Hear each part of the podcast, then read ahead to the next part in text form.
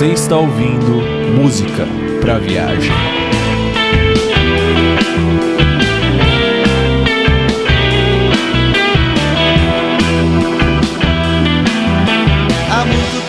Bom dia, boa tarde, boa noite, habitantes do planeta Terra e amante da mais linda de todas as artes, a música. Eu sou o Eric Ada, é, momentaneamente sem, sem canal, e está no ar mais um episódio do podcast Música para Viagem. Eu estou muito feliz hoje em poder dizer, em poder anunciar que pela primeira vez na história desse podcast nós estamos em número maior de baianos do que de paulista nessa porra aqui. Tô Eita. feliz hoje.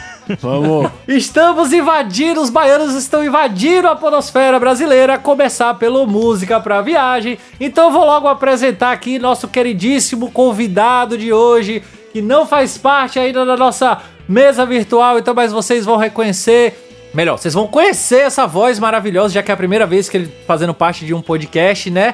Temos aqui hoje o queridíssimo nosso convidado, Gerry Barbuda. E aí, gente, tudo bem? Sou o Gerry, direto de Salvador pro mundo. Primeira participação em podcast, vamos lá! Que beleza, que beleza. Seja muito bem-vindo, cara. Estou muito, muito feliz em poder anunciar mais um baiano aqui nessa bagaça. E também aqui do nosso lado, nosso lado virtual, nosso queridíssimo, como sempre, o nosso editor, nosso dono da porra toda aí, dono dessa internet mundial, Vitor Camilo do canal que é Música e da Ilhos Produção Musical. Saudações ouvintes, hoje é dia de independência ou morte. Pois então, galera, estamos aqui reunidos em nossa mesa virtual em um número um pouco menor do que o habitual para conversarmos aqui com vocês sobre um assunto bem interessante, um assunto bem legal. Nós vamos hoje aqui, nós três, tentarmos responder ao grande questionamento da vida. Afinal de contas, o que é música independente? Mas antes da gente ir de fato para o nosso assunto, antes da gente se aprofundar sobre o, o- a música independente, especialmente no cenário brasileiro, a gente queria anunciar aqui no nosso podcast que a gente ainda não tocou no assunto, mas há duas semanas que nós estamos fazendo parte também da programação da Mega Web Rádio de Vitória da Conquista aqui na Bahia. Portanto, se vocês quiserem ouvir o Música para Viagem também na Mega Rádio. É só vocês acessarem Mega Rádio VCA. Nós vamos deixar o link, obviamente, aí na postagem desse, desse episódio. É isso aí, meu caro Eric. Para os ouvintes do Música pra Viagem que quiserem ouvir a gente, que quiserem prestigiar a gente também lá na Mega Rádio, é só acessar toda segunda-feira às 8 horas da noite o site deles, que é www.megaradiovca.com.br. Obviamente, como sempre, o link deles vai estar no post aqui desse podcast, então vocês podem ouvir aí, ficar e curtir a gente também na programação da Mega Rádio. Nós com certeza estamos muito felizes de poder fazer parte desse projeto. É, e esperamos que a gente possa atingir mais pessoas, né, por meio da Mega Rádio, né? Então se você, então se você for lá ouvir a gente por meio da Mega Rádio, deixa um comentário lá pra eles, diz: "Ah, vim pelo podcast Música pra Viagem, já sou ouvinte e tal". E se você porventura for um ouvinte que chegou até nós em função da Mega Rádio, por favor, deixa um comentário aí pra gente indicando, né, que você veio de lá, porque o importante pra gente é a gente ter essa troca de ideias e saber quem veio de onde, né? Como eu sempre digo aqui, a gente quer ter ouvintes, a gente quer ter pessoas e não só números, né? Então a gente quer saber quem são vocês. Exatamente. Então, se quiser deixar um, um recadinho pra gente aí, é só acessar o musicapraviagem.com nessa postagem aqui e deixar pra gente um recadinho bem legal dizendo que você chegou através da Mega Rádio VCA. Então vamos agora para o nosso bloco de recadinhos e já já a gente volta para dar continuidade a essa conversa aqui.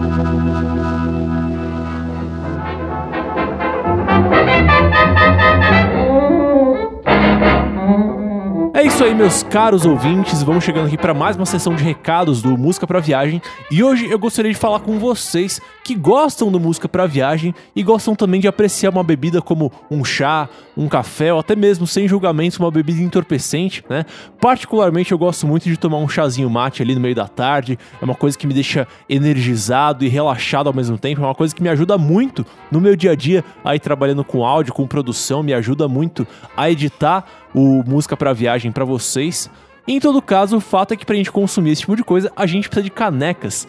E a partir de agora, meus caros ouvintes, eu tenho o maior prazer de anunciar que estão disponíveis as canecas oficiais e exclusivas do podcast Música para Viagem. Sim, a partir de agora você vai poder consumir as suas bebidas favoritas em canecas exclusivas do Música para Viagem, canecas na cor branca que tem ali uma belíssima estampa do logo do Música para Viagem. Essas canecas estão à venda por apenas 25 reais na A Loja Top. Super gracinha, muito top. E para você garantir a sua, basta você acessar www.aloja.top e procurar lá na busca deles por música para viagem. Você com certeza vai conseguir encontrar as nossas canecas e você vai poder garantir a sua caneca. Então, novamente, pela módica quantia de 25 reais, você ao mesmo tempo vai garantir um item utilitário personalizado com o logo do Música para Viagem e você vai ter a oportunidade de apoiar contribuir com o seu podcast musical favorito. Então, obviamente, o link para você conseguir encontrar as canecas do Música para Viagem na loja Top vão estar na descrição desse podcast aqui.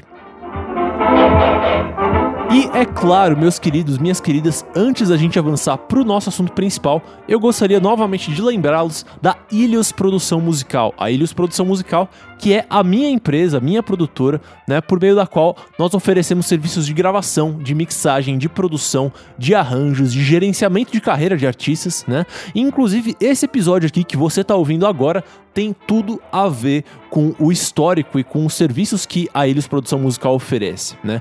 Nós estamos aí caminhando para o nosso terceiro ano consecutivo dentro da cena musical de São Paulo e sempre ajudando músicos independentes a avançarem, né, e atingirem o público que eles querem atingir. E cara, eu tô muito, muito empolgado com certos rumos que a Ilhos está tomando a partir de agora, né? Então a gente tem aí vários projetos antigos que estão aí em reta final de produção, né, e quase prestes a serem lançados.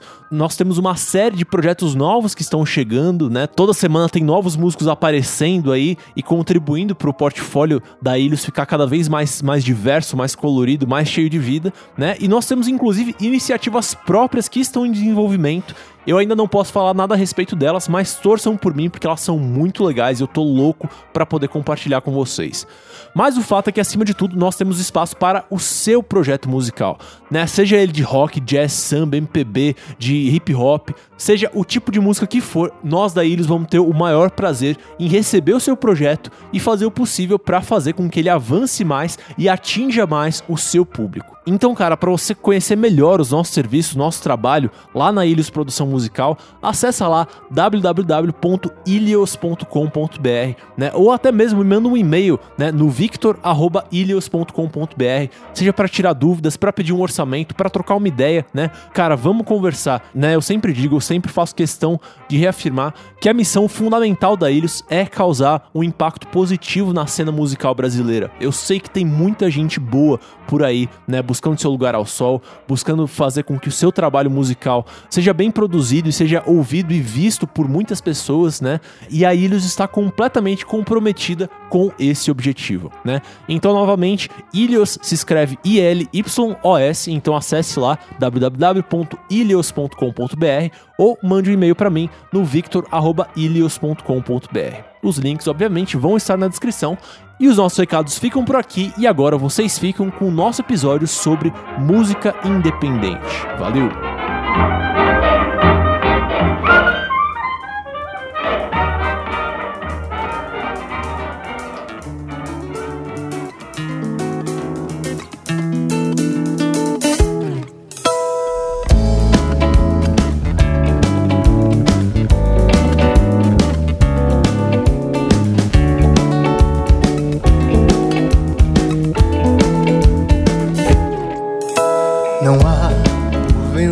Pessoal. Voltamos aqui da nossa sessão de recadinhos. Como sempre, o Vitor, a voz, essa voz maravilhosa, essa voz sexy da podosfera brasileira aí. Alô, Coisa Brasil. linda. Opa! Arrepiou tudo aqui. E hoje temos também né, essa voz maravilhosa aí, uma voz baiana, arretada aí do Gerry, que a gente trouxe aqui pra falar, né, de, de um tema que eu realmente estou bastante ah, curioso, né? Estou empolgado pra poder conversar. Afinal de contas, Vitor, qual é o nosso Senhor. assunto de hoje? Hoje, meu caro Eric Adam, falaremos sobre ah, música independente, né? A gente vai tentar aqui ah, traçar uns debates. Faz sempre que a gente não traz temas de, de debate, né, aqui pro Música pra Viagem. E a ideia de hoje é a gente ter um debate saudável aí sobre ah, o que, que é música independente, como é que funciona o universo da música independente, o que, que faz um músico independente, onde vivem, do que se alimentam, como se escondem. Hoje, no MPV Repórter. É, então a gente vai tentar né, entender mais ou menos esse cenário da música independente e também tentar entender um pouquinho qual que é o futuro, né? Qual que, qual que é o destino de- desse- dessa grande cena, dessa gigantesca cena que a gente convencionou chamar de cena independente. É, ou, ou- ou pelo menos colocar as nossas ideias aqui, né? Os nossos pensamentos sobre, sobre tal assunto, né? Claro. E pra gente ir pro nosso tema, primeiro eu gostaria, obviamente, de que os nossos ouvintes conhecessem o nosso convidado maravilhoso. Afinal de contas, Gerry, por que, que a gente convidou você, cara? Então, o que é que eu estou fazendo aqui? Pergunta muito filosófica, né? Mas eu, desde os 16 anos, sabia que queria trabalhar com música. Não sabia exatamente como. Na verdade, na época, eu já estava montando minha primeira banda, né? Tocando guitarra. E com o passar do tempo, eu fui percebendo, pô. Além de tocar com essa banda, eu preciso tocar com outras bandas para fazer meu nome. Em Salvador, de- obviamente, você foi tocar em banda de axé, né? Claro. Toquei em banda de axé, toquei em banda de forró, toquei em banda de reggae, né? Mas eu sempre me incomodava um pouco a coisa de que não é, sentia que a coisa ia pra frente. Né? Eu não queria ser só um músico acompanhante. Não que isso fosse um problema, mas é, eu tinha muito uma veia autoral. Tudo queria colocar uma pegada muito minha. Então, Uhum. eu fui percebendo que eu queria cada vez mais entrar para a parte de produção, né, ver a- uma banda crescer. Resolvi estudar gravação, né, entrei em cursos, produção, sei escrever para projetos, editais, captação de recursos, por aí vai, né? Que é, capacidades que a gente acaba tendo que absorver de montes. Sempre. Não tem muito pão de correr. E que eu gosto. Mas é aquele negócio, é uma dorzinha de cabeça às vezes que. Realmente. E a sua, a sua formação é música, então. Exatamente. Sou licen... Formei licenciatura em música, né? Na UXAL, Universidade Católica de Salvador. Sim. E depois eu fui para música na UFBA, né? Universidade Federal, onde eu entrei para violão erudito. Percebi logo no segundo concerto que não era minha. Foi cedo adoro logo, então, né? É, mais ou menos. Eu adoro estudar música erudita, né? Então eu fiquei quatro semestres. Mas, velho, é, no meu primeiro concerto em grupo foi bacana, né? Foi ok, legal ali, mas sei lá, não senti muito a vibe. Mas no primeiro concerto solo, rapaz, eu tava tranquilo até chegar a hora do palco. Não sei o que aconteceu, me deu uma tremedeira, uma suadeira que não foi pra lugar nenhum. E eu já tinha uma experiência de palco com banda, sabe? Não era uma coisa. eu fui pego um pouco desprevenido, né? Aham. Tipo, tinha três alunos que estavam montando um concerto, né? Todo semestre, né? Meio que você tem que fazer isso. E eu fui lá e, pô, um não, não pôde ir. Eu tava com meu violão e tal. Tava bem arrumado. aí meio que no mesmo dia, assim, opa, Jerry e tal, pô, você toca bem, não sei o quê. Chega aí, rapaz, é, toca lá com a gente que fulano não vai poder ir. Eu, pô, tudo bem, vamos lá. Eu tava realmente muito seguro de mim. Uhum. Hum, seis meses tocando a música. Quando foi, eu tava tranquilo, te juro. Chamou meu nome pra subir, me anunciou. Rapaz, de repente deu uma suadeira, não sei pra onde fui. Sei que na primeira notinha errada já era. Você é louco. Aí me desestabilizou, eu fui pra, né, fundo do poço. Entendi. Mas, ô, ô Gerry, né? conta um pouquinho pra gente da- do, seu trabalho atual. Eu sei que você trabalha, né, como produtor de uma banda em Salvador, né? Conta um pouquinho pra gente o que, que você faz atualmente, só pra gente conectar com o nosso assunto principal aqui. Sim, sim. Atualmente eu trabalho com a banda Santa Java, né? É a banda que já tem mais tempo de estrada, que aí eu tô mais envolvido. E agora, né, com Thaís e Maciel, uma cantora assim que eu acho bastante promissora, que traz uma pegada MPB, uma pegada MPB bem interessante, bem interessante mesmo. Legal. E Legal, mas- detalhe, junto com a minha namorada, né, Vanessa Avelar, na produtora Avelar Produções. Uhum. E nós dois é que estamos à frente dessa batalha de escrever para edital, é, venda de shows, elaboração de material artístico, gravação. Né? A gente faz tudo para que essa carreira saia de um estágio para outro. Legal. Então, assim, vocês, vocês atuam mais com produção executiva ou você vai também na, na, na parte musical e tal? Eu gosto muito de trabalhar na parte musical, é a minha parte favorita, né? Gravar, mixar. Se eu pudesse, era meio que isso. Só que, como eram sempre só nós dois, aos poucos eu ia é, sendo técnico de áudio, né? Na verdade, eu acabo exercendo muito mais esse papel do que outra coisa. Técnico. Aí a gente precisa elaborar um material artístico novo, tal. Geralmente eu começava e ela terminava. Vanessa ela é muito mais ativa na parte dos projetos, né?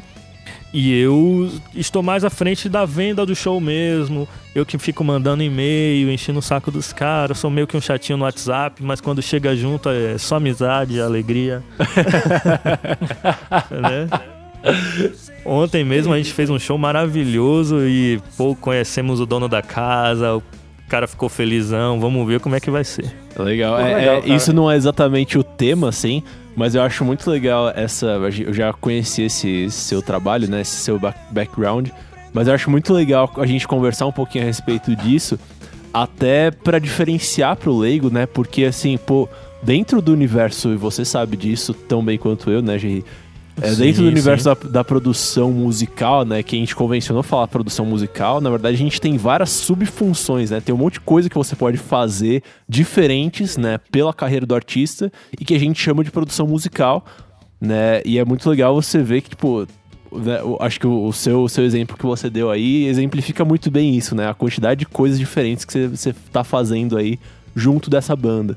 É, não, e, Perfeito, e- perfeito. e- e- é, e a gente até fazendo aqui um alto, um alto jabá, né? A gente já até falou sobre isso num dos nossos primeiros episódios, quando a gente comentou sobre produção musical e especialmente é, que a gente falou sobre como produzir um álbum, né? Sim. E que a gente. E que você, Vitor, e o, e o nosso convidado, que foi o, o Tamir, né? Que vocês fizeram essa, essa separação.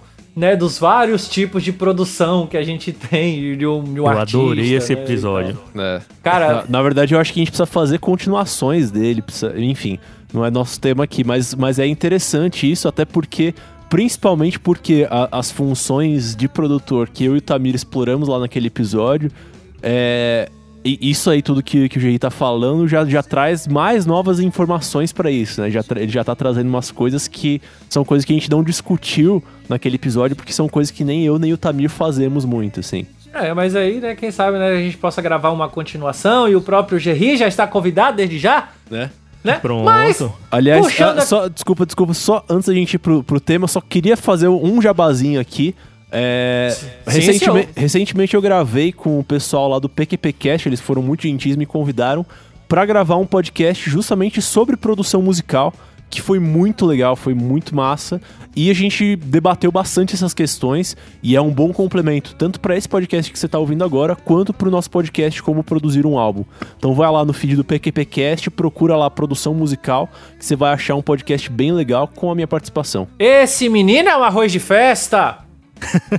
Eu já baixei, tô esperando a próxima faxina aqui de casa, entendeu?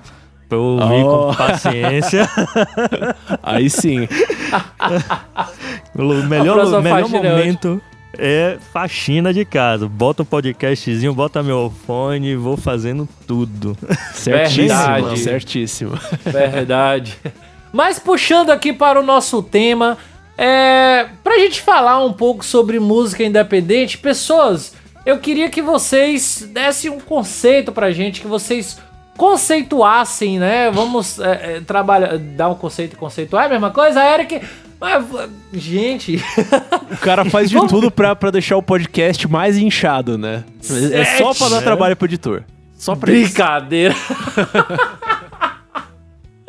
Ai, meu Deus. Mas sim, então, por favor, conceituem música independente. Pessoas, só pra, pra responder logo de cara aqui, o que é música independente? Então, acho que é- essa é uma definição que, na verdade, é, é, é uma definição um pouco difícil, né? Um pouco complexa. Inclusive, é, é até um pouco parecida com essa questão da produção musical, né? Que a gente tava falando. É, mas eu acho que, assim, eu, eu tava pensando nisso enquanto a gente montava a nossa pauta e tal pra essa gravação de hoje. E eu cheguei meio que à conclusão que, assim, cara, música independente eu acho que tem, tem a ver, acima de tudo, é com o modelo de negócios é, da, daquele projeto musical, sabe? Eu cheguei mais ou menos a essa conclusão, assim, né? Porque eu acho que. E na verdade é, é uma. É um tipo de definição que, se a gente parar pra pensar, ela caiu um pouquinho em desuso, porque se você parar pra observar mesmo, cara, o grosso da indústria musical hoje em dia, tipo, a, a grande maioria das coisas que a gente ouve, que a gente consome, que a gente admira, são músicos independentes, né? E eu acho que, sei lá, talvez se a gente for pensar é, há 10, 15 anos atrás, é, banda independente tinha ah, meio que uma conotação de banda pequena, desconhecida, né? Que tá ali só no nichinho dela e tal. É, mas hoje em dia, né, a gente vai desenvolver mais isso ao longo do podcast, mas principalmente acho que em função de internet, tecnologia digital e tudo mais, a gente tá num cenário em que, assim, o músico ser independente não tem a ver mais com o tamanho dele, não tem necessariamente mais a ver com o alcance dele, né? Tem mais a ver com a forma como ele lida com a carreira dele, né? Que é uma forma mais é, sem tantos intermediários assim, né? Então, músico independente, acho que é aquele cara que ele não tem, tipo, uma, uma gravadora internacional, né? Pra representar ele no mundo inteiro, mas enfim, e, e eu acho que assim, é, tem muito mais a ver com isso, assim, é, é- o, músico, o músico independente, ele é o cara que ele não necessariamente tem uma baita de uma gravadora por trás dele, né, e financiando os discos, e, e representando ele no mundo inteiro e tudo mais, né, e eu acho que a gente até pode falar disso mais pra frente, mas eu acho que assim, antigamente, né, acho que talvez até o iníciozinho ali dos anos 2000, você tinha uma situação que, assim, ou você era o músico grande, né? O músico mainstream, é, que era representado por uma gravadora, né? Ou você era o músico independente e o músico independente tinha uma conotação, assim, de ser meio que o, o- o primo pobre, né? do- da, da cadeia alimentar dos músicos, das bandas e tal. E hoje em dia, né, como os músicos têm acesso à tecnologia, eles conseguem se relacionar melhor com o seu público sem precisar de intermediários e tal. Hoje em dia tem muito músico grande que a gente ouve que, que toca a carreira de uma forma independente, ou, ou 100% independente ou quase que 100% independente, né? Mas então, Vitor, é... com essa explicação que você deu, né? Então, assim, aqui é uma, uma, uma, uma questão mais de modelo de, de negócio, né? Com a questão de ser, de ser independente e tal. Mas e como, e como fica ah, o cenário independente é, frente ao, ao mainstream da música mundial, já que muitas dessas músicas a gente vê tocando em rádio, tocando em TV, é, ou nesses lugares assim maiores, né? A gente acaba vendo é, esses artistas seguidos ou levados, né, melhor dizendo, por um, por um selo maior, né? Eu não vou, Sim, eu não vou citar nomes aqui, mas vocês provavelmente sabem, né? Então, assim, como, como fica esse cenário independente? Será que é- é- é- esses são os músicos que nunca chegarão a esse cenário maior? Ou para se chegar a esse cenário maior, eles dependem dessas gravadoras, desses labels e algo do tipo? Então, é, primeiro que eu- eu acho que assim, a, acho que a linha que separa o mainstream do, do independente, ela é muito mais tênue hoje em dia do que costumava ser antigamente, né? 10, 15 anos atrás, como eu falei.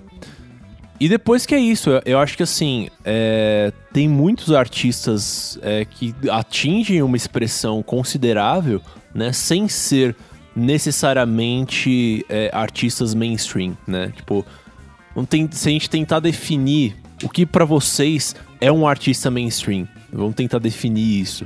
Vamos reparar que não é uma coisa fácil de definir, de falar, ah, isso aqui é um artista mainstream, ponto. Realmente, Sim, inclusive, sim. inclusive era algo que eu iria que eu iria puxar aqui, né? Como é que a gente define o que é mainstream hoje assim? né? Na verdade, uma visão minha sobre a, o que, como se formou, né? É, como caracterizar a música independente é que o processo de né, organização de um grupo mainstream e de um grupo independente é praticamente o mesmo. Quando a banda se assume né, como independente, espera-se não só uma sonoridade é, alternativa ao mainstream, mas que ela se comporte de certa forma é, quando se fala de organização, né?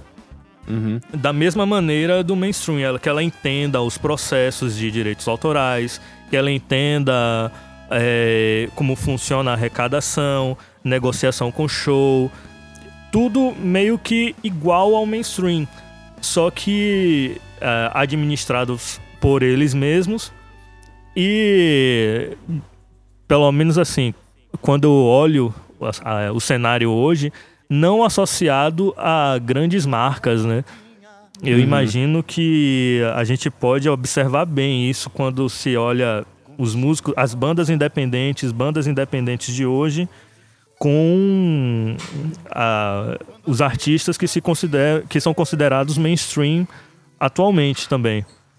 O processo deles é igual, mas essa distinção é realmente visível. É, eu, eu acho que o lance, assim, talvez a gente parar pra pensar que, assim, o artista mainstream, ele normalmente ele tá fechado com uma gravadora, né, com uma grande empresa, como, como você falou, é, e que provê a ele essa toda essa estrutura, né, todo esse aparato, né, de pessoas que vão correr atrás de show, né, de estúdio, de, de pessoas que, enfim, que vão lidar com direitos autorais, né? E o artista mainstream, ele tá é, suportado, não é suportado a palavra que eu quero, ele tá ajudado, ele tá amparado, né, por esse aparato maior e tal. Mas é, eu con- concordo totalmente com isso, assim.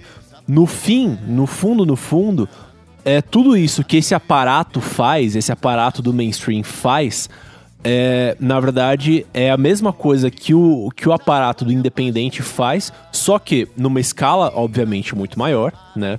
E então, por exemplo, o, o artista mainstream ele consegue ter. é, ele consegue ter, por exemplo, uma representação internacional né, em outros países e tal sem que ele tenha, tenha que fazer um esforço para isso, né? Porque ele tem uma equipe que vai fazer isso por ele, né? Ah, e, e- e- segundo que acho que assim, o, o artista independente, muitas vezes ele vai acabar sentindo a necessidade de meio que terceirizar certas funções, né? Tipo, quando a gente diz que o artista independente Totalmente. ele tem que se virar sozinho, não necessariamente ele tem que fazer absolutamente tudo sozinho com as próprias mãos.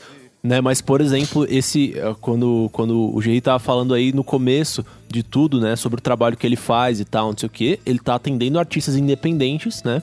E que foram lá atrás dele, eles formaram um acordo para que o Geri faça uma coisa por aquela banda que a banda em si não vai ter. não vai, não vai conseguir fazer sozinha, né?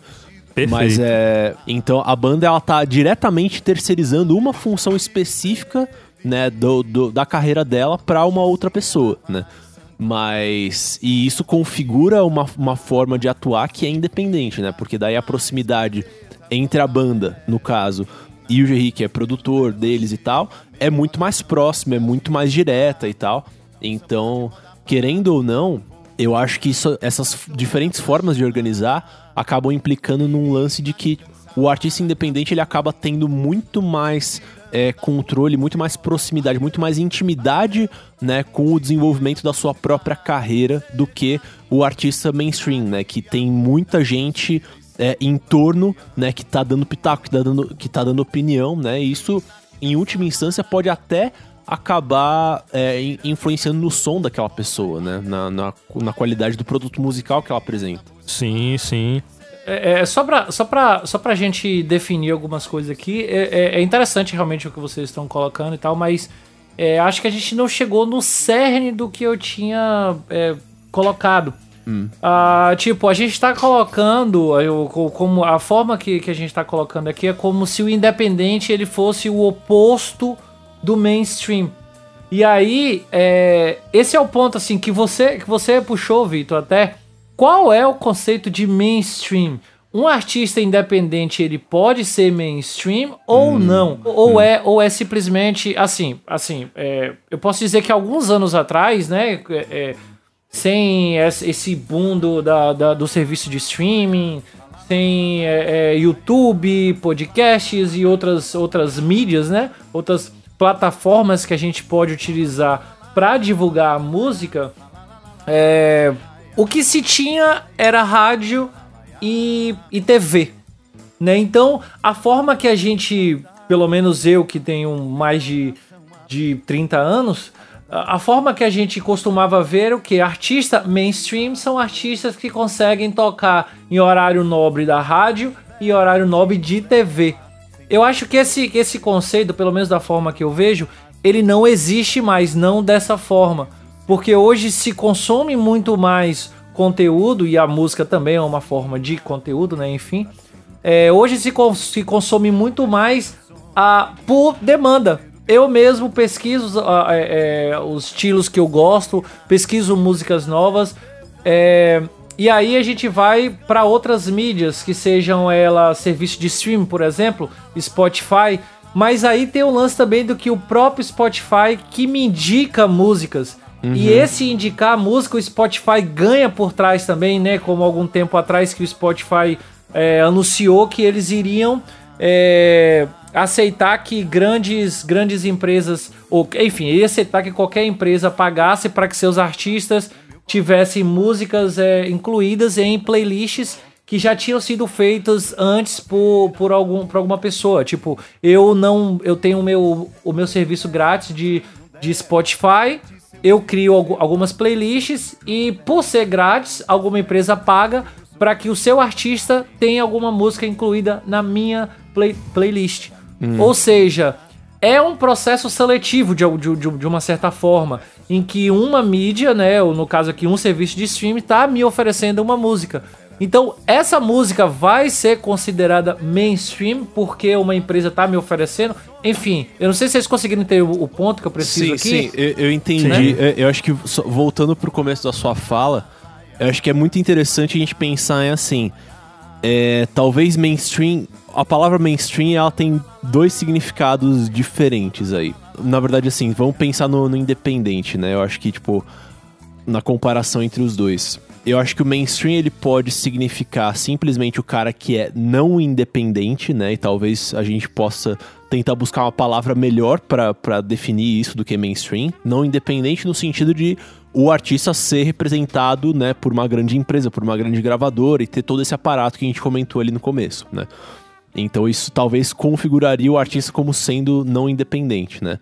Mas o mainstream, como a gente convenciona dizer, como a gente convenciona é, falar, é o cara que tá ali, que é conhecido por muita gente, que tem muita atenção, que recebe muita atenção de muitos lados e tal, não sei o quê, né? E aí é isso.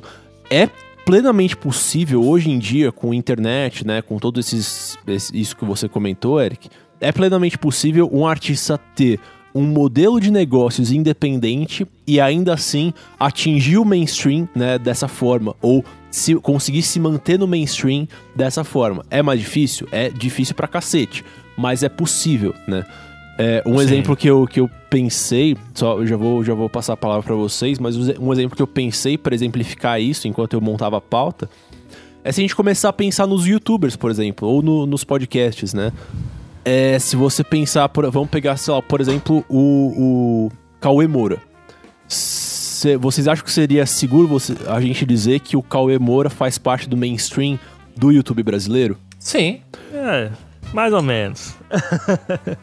Ele tem, pô, milhares de, de seguidores fiéis e é conhecido pela imensa maioria dos, dos, dos youtubers grandes brasileiros. Então, é, o, o- o meu seguindo ponto essa ideia, Meu ponto principal é esse, é pensando assim na, na Eu- popularidade dele, na, na relevância, no fato de que normalmente as coisas que ele publica vão pro, pro em alta em algum momento ou em outro, né?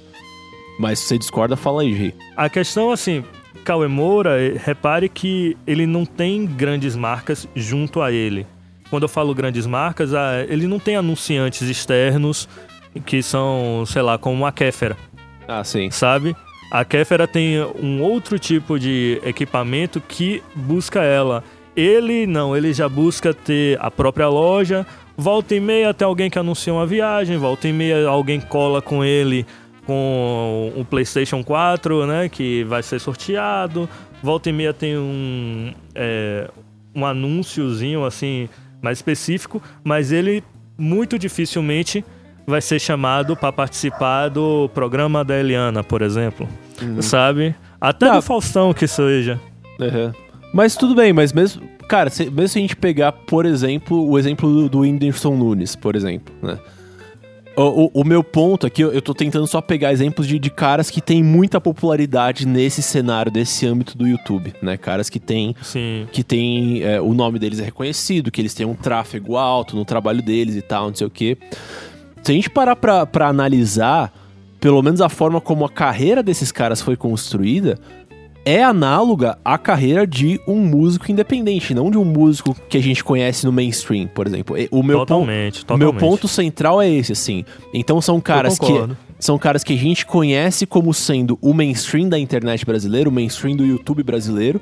Só que são caras que, assim, é, mesmo aqueles que têm grandes aparatos por trás de si hoje em dia, sei lá, você pegar um Felipe Castanhar e tal, esse aparato foi formado por eles em função do trabalho que eles já vinham desenvolvendo, né, por conta própria, né? O meu ponto é esse, assim, é isso. E aí são caras que, assim, se eles fossem músicos com, com esse tipo de carreira, eles seriam caras que, pela popularidade, pela relevância, eles seriam considerados é, mainstream, né? Mas pelo sistema de trabalho, eles poderiam ser considerados independentes, assim. O meu ponto central é esse. Pode ser, pode ser. É, eu meio que discordo um pouco, porque assim, na real, o objetivo de todo independente é ser mainstream, né? É, Será? isso- Esse é um ponto. Esse, esse é um ponto, porque. Eu, desculpa, Jerry, Jerry, cortar, mas só porque você vai dar continuidade nessa ideia aí. é, o Vitor colocou algo nesse instante que falou assim. é, às vezes você tá tão rodeado de tanta coisa que você acaba mudando o seu som. Né? Você tem que mudar seu som para se adequar a alguma coisa. Será que todo independente quer estar no, no mainstream? Pode prosseguir Sim. aí, já pega essa análise aí. Quando eu digo isso é que, por exemplo, é, continuando essa analogia, né? Cauê Moura, ele provavelmente vai, obviamente, se adequar a algumas coisas, mas tem coisas que ele não vai largar nunca de fazer, né? Ou certos tipos de conteúdo ele não vai deixar de é, tocar no assunto, certos tipos de opinião, ele é, não vai parar de falar sobre aquilo. Já um youtuber, digamos assim, que se relaciona melhor com o mainstream, ele vai tomar mais cuidado com seu discurso, sim. Falando até do Whindersson, da Kéfera, para eles estarem participando né, das propagandas que estão aparecendo, dos parceiros que estão conseguindo, dos programas que estão chamando eles para né, fazerem colaborações, eles acabam tendo que né, administrar um pouco esse o discurso deles até fora do canal, né? Fora do YouTube, fora da, da mídia, digamos assim, que eles participam um, é, como foco, né? Como ponto forte. Uhum. É mais nesse sentido. Não, é, eu, eu concordo e, acho, e até, né, depois que você começou a falar, eu comecei a pensar que, assim, de fato existem, por exemplo, esses, desses youtubers, existem alguns que depois que eles atingem um determinado nível de, de popularidade, relevância, etc., eles acabam, né, passando a ser agenciados por, por agências específicas, né, que fazem esse tipo de gerenciamento de carreira, Sim. que fazem o intermédio deles, entre eles e, e grandes marcas que queiram fazer ações publicitárias com eles e tudo mais. A gente sabe disso. Mas mesmo assim, eu acho que a gente não, não pode é, ignorar o fato de que, assim, até um certo ponto, a grande maioria deles. O, o que eu quero dizer assim é. Nenhum desses youtubers que a gente tá mencionando, que a gente tá, que a gente tá colocando, é, começa sendo lançado por uma grande empresa, por uma grande agência de youtubers. Sabe? Sim, sim. É, o, o ponto é, eles vão, eles constroem a carreira, eles constroem a persona, eles constroem a identidade de conteúdo deles, né? E eles vão, e eles conseguem crescer é, brutalmente em função disso, né? E a partir de, de um determinado ponto, eles começam a se adequar e tal, não sei o quê. É, mas o meu ponto é assim, quando, quando eles chegam no ponto de, de, de, de se tolher, de, ou de optar por um gerenciamento externo de carreira, eles já se tornaram quem eles são, sabe? Quem eles são no, no universo pop, assim. Aham. E, o- assim, tu- no, no fundo, no fundo, tudo isso que eu tô falando é só pra exemplificar que eu acho que, assim, independente e mainstream não são necessariamente coisas antagônicas, né? São coisas que ta- talvez, né, pra, pra pessoa se tornar 100% mainstream, ela tem que deixar de lado o gerenciamento independente da própria carreira. Mas, Ah, com certeza. Mas não é, assim, não é uma obrigatoriedade absoluta. Eu acho isso, assim. É, pareceu que é, que é como se um fosse, no caso aí, a evolução do outro. É, o, o independente você começa de tal forma, você tem. Faz tudo que você precisa fazer para a sua carreira. E a partir do momento que você atinge, sei lá, um nível de, ah, de, de um, um grande número de pessoas que conhecem você, e se você quiser crescer mais, você tem que terceirizar trabalhos e a partir de então você começa a ser eh, você começa a fazer parte do mainstream e fazendo parte do, do mainstream você não você acaba tipo evoluindo entre aspas do independente pro mainstream É, mu- soou soou para mim assim Mais ou menos. É muito difícil a gente estabelecer uma régua, né? A partir desse momento, você larga de ser independente para ser mainstream e por aí vai. Mas o que acontece, ah, quando eu falo, né, que todo independente quer ser mainstream, isso não foi, não é uma frase minha não. É, outros jornalistas, né, gente, digamos, especializada, já falava isso no sentido de toda pessoa, né, todo músico, quando se considera independente, né, é um som pop. Quando você tá fazendo música independente, você tá fazendo uma música pop. Você tá querendo que as pessoas ouçam, você quer que sua música esteja nas rádios, você quer que esteja na TV.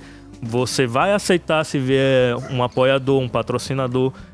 É, no meu caso, né, com a Santa Java, eu busco um apoiador, um patrocinador, né? Nos eventos a gente sempre vai lá, pede ajuda para o cara que tem uma gráfica, o cara que tem é, uma padaria. A gente vai montando o evento de acordo com isso, de forma independente, né? Digamos assim, de forma com, colaborativa. mas aí fica, fica um ponto se a Santa Java tem vocês para auxiliá-los nesse ponto tal a Santa Java ela pode ser considerada uma banda independente Sim, sim. A questão é realmente uma. O quão próximo você está administrando essa carreira, digamos assim. Por exemplo, eu tô com o planejamento de lançar um selo. Esse selo vai ser um selo independente porque vai estar na minha mão, né? Serei eu que vou cuidar das obras, é, tanto minhas, que componham pouquíssimas coisas, assim, bem fraco mesmo, porém de pessoas muito próximas a mim né? A Santa Java, a é, Thaís, bandas de amigos que pedem pra eu gravar e eu gravo junto com eles, só que eles não têm dinheiro, aí eu faço um escambo, né? Tipo, eles editam comigo e eu vou lá, gravo eles na faixa, né? A, questão é realmente de o quão próximo você tá dos seus direitos como artista, das negociações, do alcance do, do seu público. E quando eu digo que é, o independente quer ser mainstream, é porque ele quer realmente é, ser abraçado pelo povo, quer ser abraçado, pelo, quer é, encher estádios, entende? E coisa que não acontece no underground, né? Por exemplo, o underground ele nega tudo isso. Se você chamar o cara para ir pro Faustão, o cara vai mandar você, né? Mas eu acho, eu acho bem interessante isso que você tá falando, isso que você está levantando, porque daí a gente já tá é, chegando num ponto em que, assim, é, essa definição do independente, ela passa pela questão do modelo de negócios, né? Que é o que eu levantei lá no Passa. comecinho. Mas também passa por uma questão cultural, de uma, uma questão de identificação do, do artista, né? Porque Sim. daí, daí se a gente pensar é, no, no underground que você mencionou, do ponto de vista de modelo de negócios, né? Porque o underground, eh, eu tô pensando assim, em, em punk, em tipos de música alternativa e tal, que tem um lance do, do o DIY, né? O do it yourself, né? Faça você mesmo. Sim. É, que, cara, isso é a epítome do, do, do espírito independente, né? Ou seja, faça você mesmo. Você não precisa de alguém externo pra vir e fazer suas camisetas ou gravar o seu CD. Ou, ou enfim, ou vender o seu show, né? Isso é, é, cara, é, é, é o espírito de, de música independente no, no pelo, na raça, né? Na, na pedra bruta, assim. Então, assim, é como se fosse, assim, uma, uma subdivisão do universo da música independente que talvez não queira atingir esse nível maior de popularidade e tal, não sei o quê. Mas. Eu diria, é, eu diria que o underground ele nega mesmo, né? Tipo, uma coisa é você fazer a camiseta para você conseguir manter a banda de certa forma, né? Você conseguir até pagar a pauta de um lugar, você conseguir viajar para um outro ponto. Mas assim, a música dos caras vão ser sempre agressivas. Se alguém falar, pô, João Gordo, sua voz tá uma merda, velho, eu não consigo entender uma palavra, problema é seu. Provavelmente um cara do Independente vai ouvir assim, pô, é sério, velho, qual foi o problema? Ah, não, eu achei meio embolado tal parte. Aí o cara vai provavelmente repensar aquele pedaço para que você. para que alcance outro lugar, né? Não tô falando que ele será menos artista por isso, mas a, a forma de ele pegar né, essas pequenas observações vai ser completamente diferente.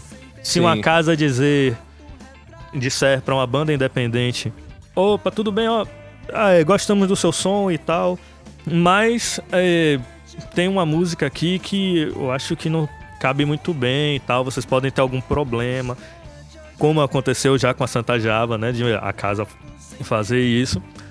E a gente olhar, e aí, vale a pena a gente não tocar essas duas músicas porque não fazem o estilo da casa pra tocar lá? E a gente, pô, a gente tem outras 10. Vamos que vamos. Uhum. O, independ... Sim. o underground provavelmente. Não, tudo bem, a gente não toca. Quando chega lá, meu irmão, o cara quebra tudo e ainda joga na cara, É. sabe? É, sim. Mas, mas eu também acho que, assim, existe uma... é, existe um gradiente, assim. Existe uma matiz bem grande, né? De possibilidades nessa paleta de cores, assim, que vai... Talvez, né? Assim, a gente tá teorizando que, que iria, assim, do underground até o topo do mainstream, assim. E eu Sim. acho que é, é, é isso, assim, tipo... você- isso que você falou do... Todo, todo independente quer ser mainstream. Eu entendi totalmente o raciocínio e faz sentido. No sentido de que, assim, é, o artista independente, às vezes, ele tá disposto a, a entregar um pouquinho do, do espírito dele um, um, pra, pra conseguir um pouquinho mai- mais de aceitação. Mas eu acho que, assim, principalmente hoje em dia, com, com tecnologia digital, com internet e tal, em que os artistas têm possibilidade de atingir mais o seu público mais diretamente, né, sem intermediários e tudo mais. Eu, eu sempre digo, e acho, não sei se você vai concordar comigo, mas eu sempre digo que assim, é, até 15, 20 anos atrás, você tinha a lógica ou do o cara que era, eh, era estrela internacional, ou, ou ele era tipo um Zé Ruela. Ou, né, ser músico, você tinha essas duas possibilidades, assim. Ou você era um cara muito, muito famoso, Bem ou você era um Zé Ninguém. E ah, o lance todo da internet e tal criou a possibilidade de você ter uma classe média de músicos, né? Que eu sempre digo que é o cara que, assim, ele vai, ele faz o som dele pro público dele, que ele, ele nunca vai atingir as massas, mas ele vai atingir uma, uma quantidade de pessoas que é relevante o suficiente pra ele con- continuar vivendo da- do trabalho dele, né? E Com isso, certeza. isso é muito positivo e eu acho que essa classe média, né, que eu, que eu falo, essa classe média mu- musical, ela se, se entrelaça muito com essa cena da música independente, né? Inclusive, um, eu já coloquei aqui também em algum episódio que eu não vou me recordar agora. E sim, tô fazendo auto jabá de novo, porque eu sou desse. é, é, eu, já, eu já coloquei aqui a minha, a minha história né, nessa questão de, de sempre gostar de música, mas nunca ter parado para estudar música de fato, nunca ter parado para desenvolver aquilo, para viver, querer viver de música, pelo medo de uh, da, da, da, ideia, né, de que se tinha de que músico é vagabundo, músico é, é, é quem não tem o que fazer ou que tem muito dinheiro e pode viver de música, né? Então acho que isso, isso que Vitor colocou aí agora né, é, com essas, uh, com esses novos serviços, essas novas mídias, né, em que o músico independente pode se utilizar, né, de, porra, hoje a gente pode aqui simplesmente criar um, um, um canal como a gente tem, né, aqui seja de podcast, seja no próprio YouTube, para falar de música, quiçá uhum fazer sua própria música e, e, divulgar sua própria música e viver daquilo e poder fazer os shows, é, é, poder fazer shows pro seu público e tal. Inclusive hoje a música que eu vou que eu vou indicar aqui é de uma banda que eles seguem exatamente esse esse roteiro. Eles fazem as, a, a, a música deles pro público deles e consegue atingir um, um, um, nível maior, um público maior através da internet, seja pelo, pelo YouTube, né? Que eu já até fiz uma, uma entrevista com eles, mas mais tarde, quando eu for fazer indicação, eu falo. Né, é, seja pelo próprio Spotify, que foi aonde eu conheci a música deles, né? Que eu passei a gostar muito da, da, da música deles e tal. E, mas ainda assim, eu nunca fui no, show do, dos caras e provavelmente eu vou demorar muito para ir no show deles, porque eles moram muito longe de mim e eles não fazem show, shows grandes, assim, shows gigantescos, sabe? Uhum. Então acho que realmente isso que vocês estão colocando agora vem bem a, a calhar com esse momento que a gente tá, tá, tá vivendo realmente, assim.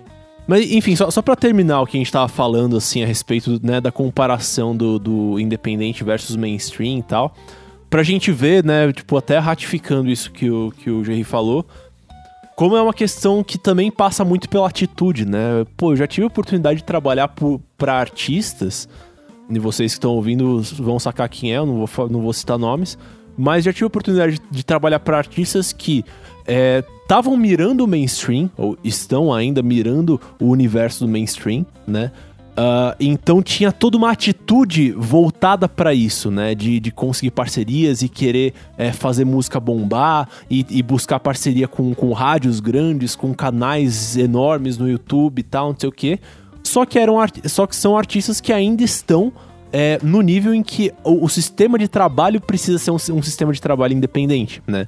Então, Sim. era o artista representado pelo empresário, então duas pessoas ali só, né, para gerenciar toda uma carreira, né? E aí buscar parceria com o estúdio, buscou parceria comigo para fazer produção musical e busca parceria com o fulano para fazer assessoria de imprensa e não sei o que, Tá falando um... da Santa Java, velho? Oi? é. Fica a dica, hein? Fica a dica.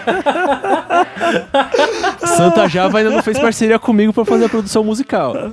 E, né? nem fez, e nem fez parceria comigo para fazer é, entrevista lá pro nosso canal, sabe? É. Aí, não, aí, ó, ó, tá aí, aí, aí. Cadê, a, cadê a produção da Santa Java? Tá cadê, cadê? É. A gente tá aí, deixa eu dar um pulinho em São Paulo, em Porto Seguro de novo, em Praia do Forte. Venha, venha. venha, negão, só venha. Mas só para concluir esse raciocínio, mas então é isso, tipo, então é um artista que ele veio com uma proposta para o mainstream quero ser mainstream, quero estar nas rádios, quero aparecer na Globo, quero não sei o que, não sei o que, não sei o que. É, só que o sistema, como ainda era um início de carreira, o sistema de trabalho teve que ser uh, um sistema de trabalho de, de música independente. Só que é um sistema de, de música independente focado, né, mirando naquilo chegar no mainstream eventualmente, né? Então é interessante só pra gente ver como essas questões de, assim, é, o tipo de música que você está tratando, o sistema de trabalho, né, o modelo de negócios e o tipo de atitude que o seu artista tem, ou que a equipe do artista tem, acho que tudo isso contribui para essa definição do que, é, do que é independente ou do que não é independente, né? Esse artista, por exemplo, eu, eu não saberia dizer se hoje em dia ele é um artista independente ou não, né? É, e aí, só pra, pra pegar. Eu só queria concluir esse assunto. Mas aí, só pra pegar o gancho com, com o que o Eric puxou ali, eu acho muito interessante, né? E até por isso que eu fiz o, o- a comparação lá no começo com os youtubers e tal. Que eu acho muito interessante que hoje em dia os, os músicos independentes, né, essa classe média, eu acho que eles se, se equiparam muito ao que a gente convencionou chamar de, de produtores de conteúdo na internet, né? O, pe- o pessoal que, que, que tá ali, que tem canal no YouTube, que tem, que tem podcast, né? Que tem Instagram, que tem Twitter e tal, não sei o quê. Ah, o músico hoje em dia, é, é muito raro você ver um músico de sucesso hoje em dia que, que ele não tem também uma veia de produtor de conteúdo, né? De se comunicar com o seu público, né? De produzir coisas que, que vão além de só ah, fazer a música e lançar ali, né? E eu tenho até exemplos pra dar mais pra frente, se vocês quiserem continuar nesse assunto. Mas só pra pegar, por exemplo, o exemplo da, da Super Combo, né? A gente já entrevistou aqui alguns integrantes da, da Super Combo aqui no, no Música pra Viagem. E, vo- e você vê claramente que, assim, a carreira musical deles não se limita simplesmente a pegar, tocar o seu instrumentinho, entrar em estúdio, gravar o seu CDzinho e lançar, né? Pô, o- os integrantes da, Super- da Super Combo, eles são youtubers, né? Eles têm um canal com mais de 500 mil inscritos em que eles oferecem mais coisas além só da música, né? Então, É, e conteúdos diversi, diversificadíssimos, assim, né? É incrível, Exato. é incrível a produção deles. Exato, e eu nem, nem saberia dizer se, se a Super Combo se encaixaria nesse universo da, da música independente. Talvez eles sejam ali no meio termo, né? Mas. Mas de qualquer forma é isso, assim. Acho que esse universo da música independente também tem esse fator importante dos músicos acabarem se vendo como, como uma classe específica dentro do grande ecossistema dos produtores de conteúdo na internet, assim. O exemplo da, da Super Combo foi muito bom, assim. Mas eu, particularmente, classificaria eles ainda como independentes. Se você olhar É. o conteúdo Eu também. independente deles, é, o conteúdo pro YouTube dele é completamente feito por eles, né? É. De repente eles contratam ali um- uma produtora, né, Pra fazer a edição do vídeo, alguma coisa assim.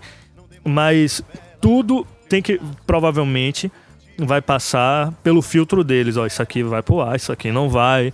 Rapaz, isso aqui ficou muito constrangedor, essa piada vai pegar mal. Provavelmente eles vão estar mais nesse controle aí, entende? Uhum. Desculpa, só, só fazer o comentário, porque eu- acho que o- a Super Combo é um estudo de caso interessante pra gente fazer essa comparação entre o, o, o independente e o mainstream, porque é isso, concordo com tudo isso que você falou, e de fato, assim, pô, a gente chamou o pessoal, a gente chamou primeiro o Toledo, depois a Carol, né, pra participar aqui, e assim, falamos com eles sem intermediárias, sabe? A gente não teve que passar por um assessor de imprensa da gravadora XYZ pra conseguir o contato. Não, foi direto com eles.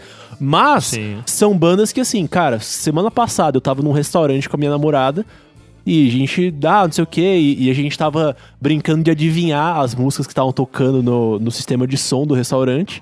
É, é, tava tocando uns rocks mais antigos, assim, principalmente Nickelback, Avril Lavigne e tal. De repente começou uma música do Super Combo. Eu virei pra ela e falei, ah, amor, isso aí que é Super Combo, sabe?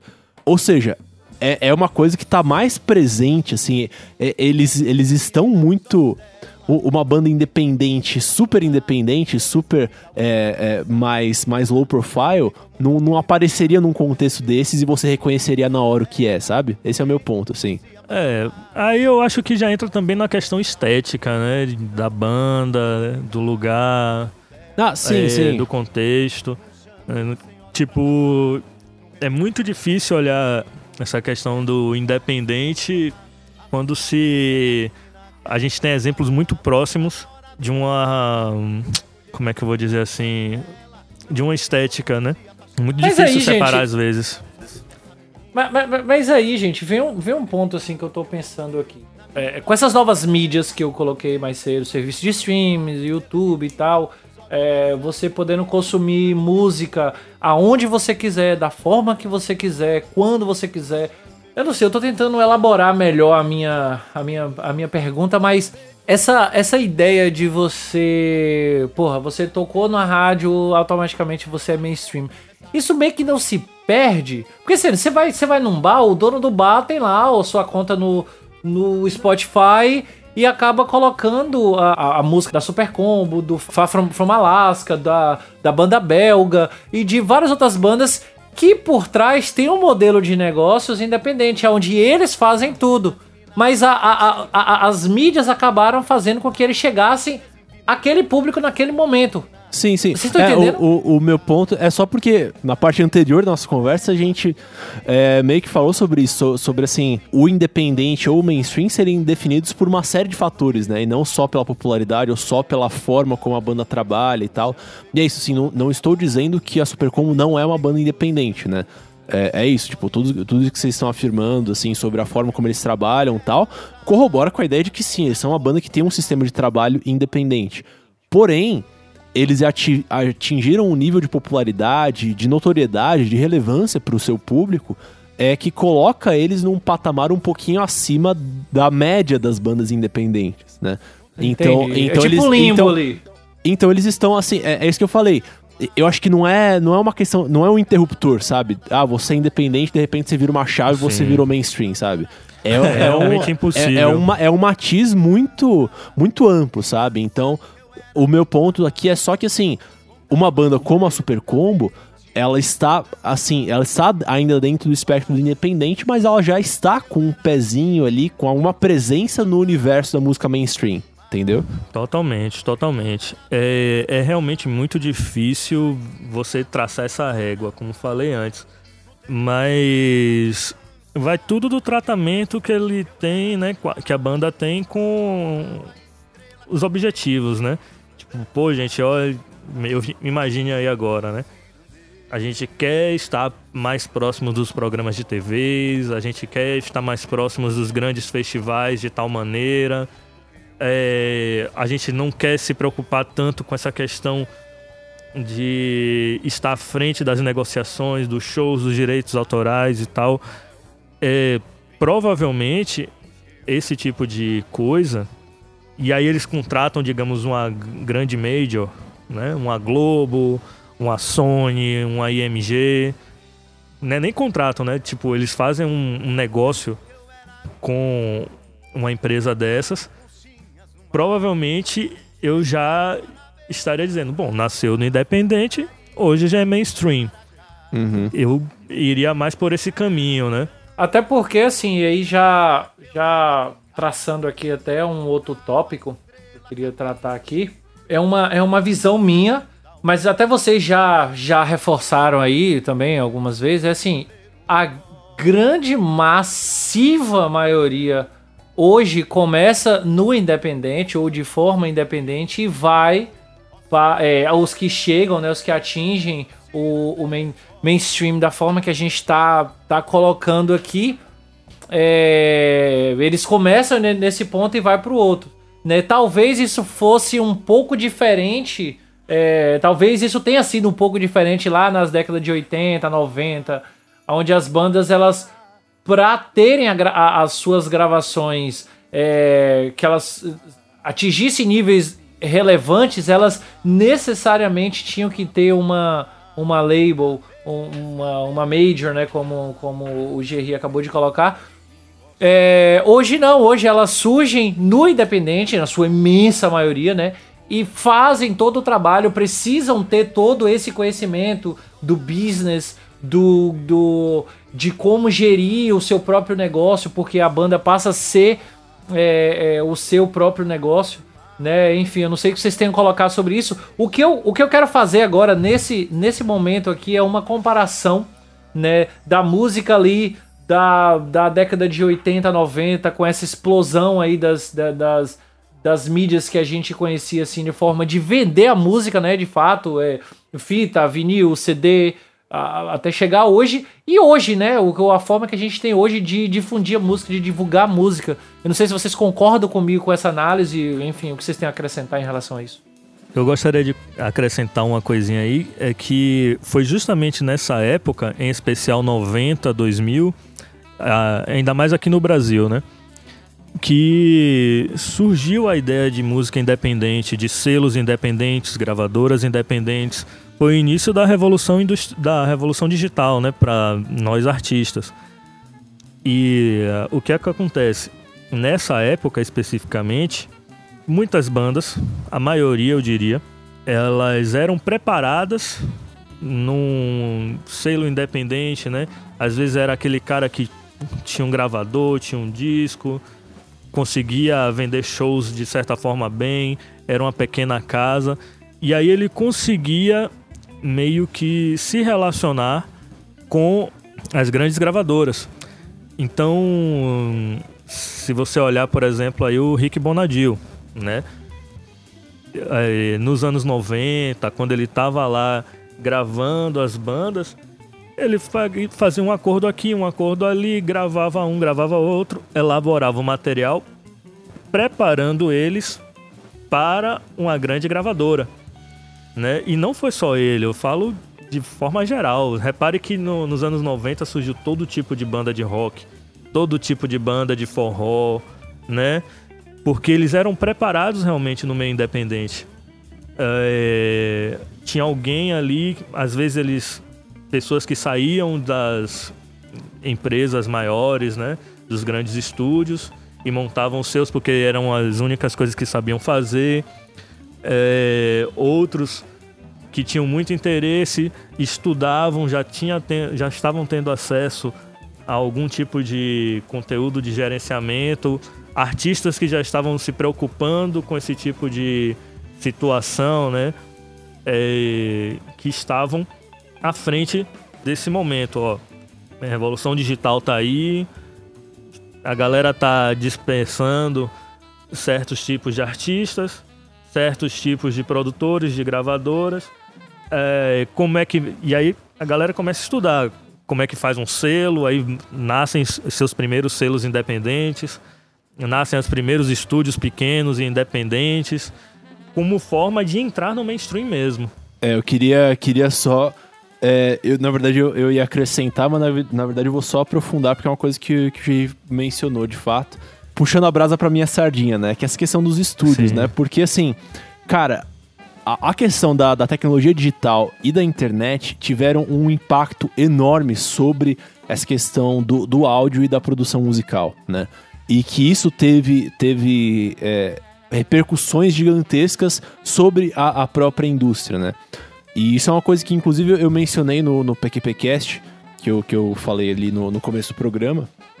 Que é isso, assim, cara, até, sei lá, década de 90, para você ter, ter uma gravação com uma qualidade profissional, era com tecnologia analógica, era com aqueles estúdios enormes, que, assim, é uma estrutura caríssima, né, com, com um aparato caríssimo, com equipamentos caríssimos, né, então, consequentemente, a hora era caríssima e, consequentemente, era muito mais difícil do músico ter acesso a esse tipo de coisa, a menos que ele fosse bancado por uma grande gravadora, né? Então, Sim. antigamente, até né, anos 2000 ali, que, o, que o Jay falou, o, o, acesso do músico a esse universo do, dos estúdios, né, ao universo da gravação profissional, era, era meio que determinado pelo por ele conseguir ou não um contrato com uma grande gravadora, né? Porque era isso, você, o que você tinha era só aquilo que era de altíssimo nível e isso era muito caro, né? E aí o que aconteceu com o surgimento primeiro da tecnologia digital é que assim, aí você aí surgiu o Pro Tools, né? aí os computadores começaram a baratear, né? Aí os os primeiros os samples. É, é, é os, os, periféricos, né? Os compressores, os equalizadores, eles começaram a se tornar plugins, né? Que você ou tinha de graça ou, ou conseguia obter, né? Pagando preços é, muito, muito mais razoáveis e tal.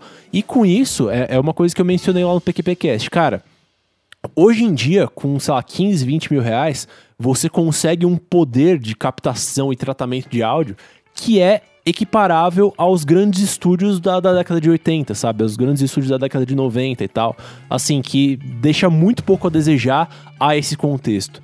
E aí com isso. E com muito é... mais versatilidade, né? Exato, exato né? E aí com isso você tem uma situação em que e, e aí adiciona-se a essa equação posteriormente a questão da internet, né? Do, do músico poder postar sua música no YouTube, poder é, colocar no SoundCloud, ou, ou mandar para a música por e-mail pro, pro amigo, sei lá, né? MP3 também é uma coisa que surge nesse período, enfim. Então tudo isso, é, essa questão da, da tecnologia digital é um, um golpe importantíssimo nessa questão uh, do surgimento dessa classe maior de músicos independentes, né? Porque o, a consequência principal de, dessa, dessa questão é que elimina-se principalmente os intermediários entre o artista e o seu público, né? O artista deixa de precisar de um grande investidor para ele poder entrar em um grande estúdio para daí fazer o seu álbum, né? O artista ele, ele pode ter o equipamento de gravação ali na sua casa e ele pega e fala: Ah, eu quero gravar um single aqui de violão e voz para lançar na semana que vem. E ele pega ele faz isso e aquilo vai ter uma repercussão enorme com o público dele, né? Então, essa questão da tecnologia digital eu acho que é fundamental para essa, essa quebra de paradigmas no, no, funcionamento da indústria, assim. Totalmente. Meu equipamento, por exemplo, para quando eu vou gravar alguma coisa, uma presinha antes de ir para um estúdio, né? Para alguns já é a forma definitiva, é um notebook, interface e um par de microfone. Exato. E eu sei que isso aqui eu já consigo gravar algumas coisas. Eu consigo lançar um, um, um rapaz que tem um som mais pro sei lá, pro rap, sabe? Consigo lançar Sim. um CD inteiro só com isso. Sim. É, eu, eu, eu pego como exemplo, o, o, meu setup aqui é muito parecido com o seu. Tem, ele é um pouquinho maior em escala, mas o conceito do setup é, é mais ou menos isso, assim. E, por exemplo, uma coisa que me é, favoreceu muito no meu começo de carreira como produtor é o fato de que o meu equipamento, eu, eu, eu tratava ele como um equipamento móvel. Ou seja, eu, e até hoje eu faço isso de pegar o meu equipamento, computador, notebook, interface, meus microfones, pedestais e eu vou gravar o músico onde ele estiver, né? Eu já produzi aí alguns trabalhos que foram gravados, por exemplo, no quintal do músico, né? E o cara foi ah, lá eu e me vi pagou. no canal, ficou maravilhoso. É, é então, pô, o cara, o cara me pagou para eu gravar o trabalho dele no quintal da casa dele, né? E ficou com uma qualidade de áudio legal e tal, interessante. E, e esse foi o, o, trabalho principal dele, que ele trabalhou, que ele lançou ali, que ele divulgou, por um ciclo de um ano e meio, sabe? Ou seja, você compara esse tipo de coisa com o músico precisar de um grande investidor para entrar num, num estúdio enorme ali e tal. Então é, é, é, é muito, é muito importante né? Que acho que, acho que para o pessoal entender uh, essa mudança, esse surgimento maior do, dos músicos independentes, né? E dos. E dos uh, não dos paralelos, mas das carreiras correlatas, né? Também é, se, sendo gerenciadas de forma independente, a tecnologia digital tem um papel de fundamental importância nesse universo. Fundamental. Não só a gravação de CDs e tal, mas, pô, imagina ir para gravar um, um clipe com efeitos especiais, com cortes, câmera lenta. É. E hoje que um celular consegue fazer uma câmera lenta, sabe? Sim. Você Sim. mudar é. a cor, tratamento de filtro. É realmente uma, uma conquista, digamos assim, muito grande, muito grande Exato. mesmo. E hoje em dia, assim, eu, já tive oportunidade de, de eu já tive oportunidade de, de estudar no, no Mosh Studio. Mosh Studios, que é, é o maior estúdio de São Paulo e eu desconfio que seja o maior da América Latina, que é, é daqueles estúdios assim cinematográficos, sabe? Sala enorme, cheio de periféricos e tal. E é muito legal ter a experiência de estar lá dentro, né? De, de você ter oportunidade de, de, conversar com as pessoas que trabalharam lá desde essa época dos anos 80, 90 e tal. Mas se você parar para pensar do ponto de vista prático, hoje em dia, esses grandes estúdios eles estão morrendo, porque assim, é você gravar num estúdio desses virou quase que um fetiche, né? Então é. Não, eu. Você falou do. Como é o nome do estúdio? Mosh. Mosh. Mosh. Eu fiquei um período na, no estúdio WR, onde se lançou a maioria dos artistas baianos dos uhum. anos 90, sabe? É, com Wesley Rangel e tal. O estúdio é maravilhoso para gravar. E é isso que você falou, tipo, é quase um fetiche. Óbvio, se a pessoa tem um. Né, pela, o, o que a WR está oferecendo hoje, né, que é o, o estúdio, o aluguel, você tendo músicos muito bons, muito competentes, uma, uma pré-produção muito boa, você consegue economizar uma grana. Sim, Mas com certeza. Eu imagino que nesse período de transição, né, seria algo muito difícil. E se você for uma banda independente, é, meio que despreparada, digamos assim, velho, você vai gastar uma nota lá, porque para corrigir besteira, digamos que você fez, vai ser um tempo de estúdio que você poderia ter economizado no, no ensaio, digamos assim. Sim, sim. É, e uma coisa que eu queria puxar aqui também, aproveitando que o Vitor falou sobre essa gravação que ele fez aí no, no, no quintal da casa. Como é o nome dele, Vitor? O Nicolau Araújo, grande amigo meu, que inclusive é um músico independente, que é um cara que eu tinha pensado em citar como exemplo aqui nesse podcast. Pronto, acabou de citar e eu vou deixar é, o link do vídeo que eles, que eles fizeram. Inclusive, o Vitor trabalhou com o, o Tami, né, que a gente comentou mais cedo nessa, nessa produção aí dele. Então vou deixar o vídeo aqui para que vocês possam assistir. O trabalho dele é de música autoral, né? E aí eu queria eh, eu queria trazer essa, essa discussão aqui para jogar aqui no meio da roda de vocês dois, que tá maravilhosa a conversa aqui. A interação entre vocês está muito legal e eu tô aprendendo muito.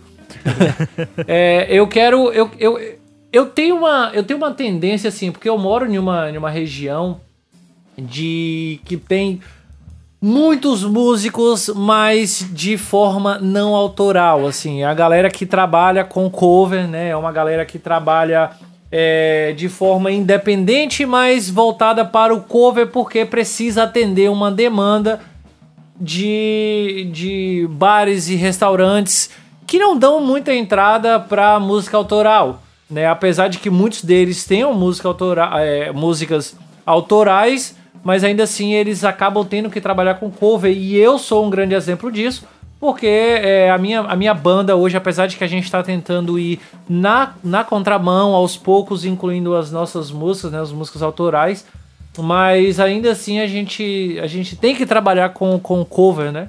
Então eu queria ver assim, pô, afinal de contas, um Vitor tá em, em São Paulo, né, que é o grande centro brasileiro, e o Gerri tá em, em Salvador, o grande centro baiano e nordestino, talvez.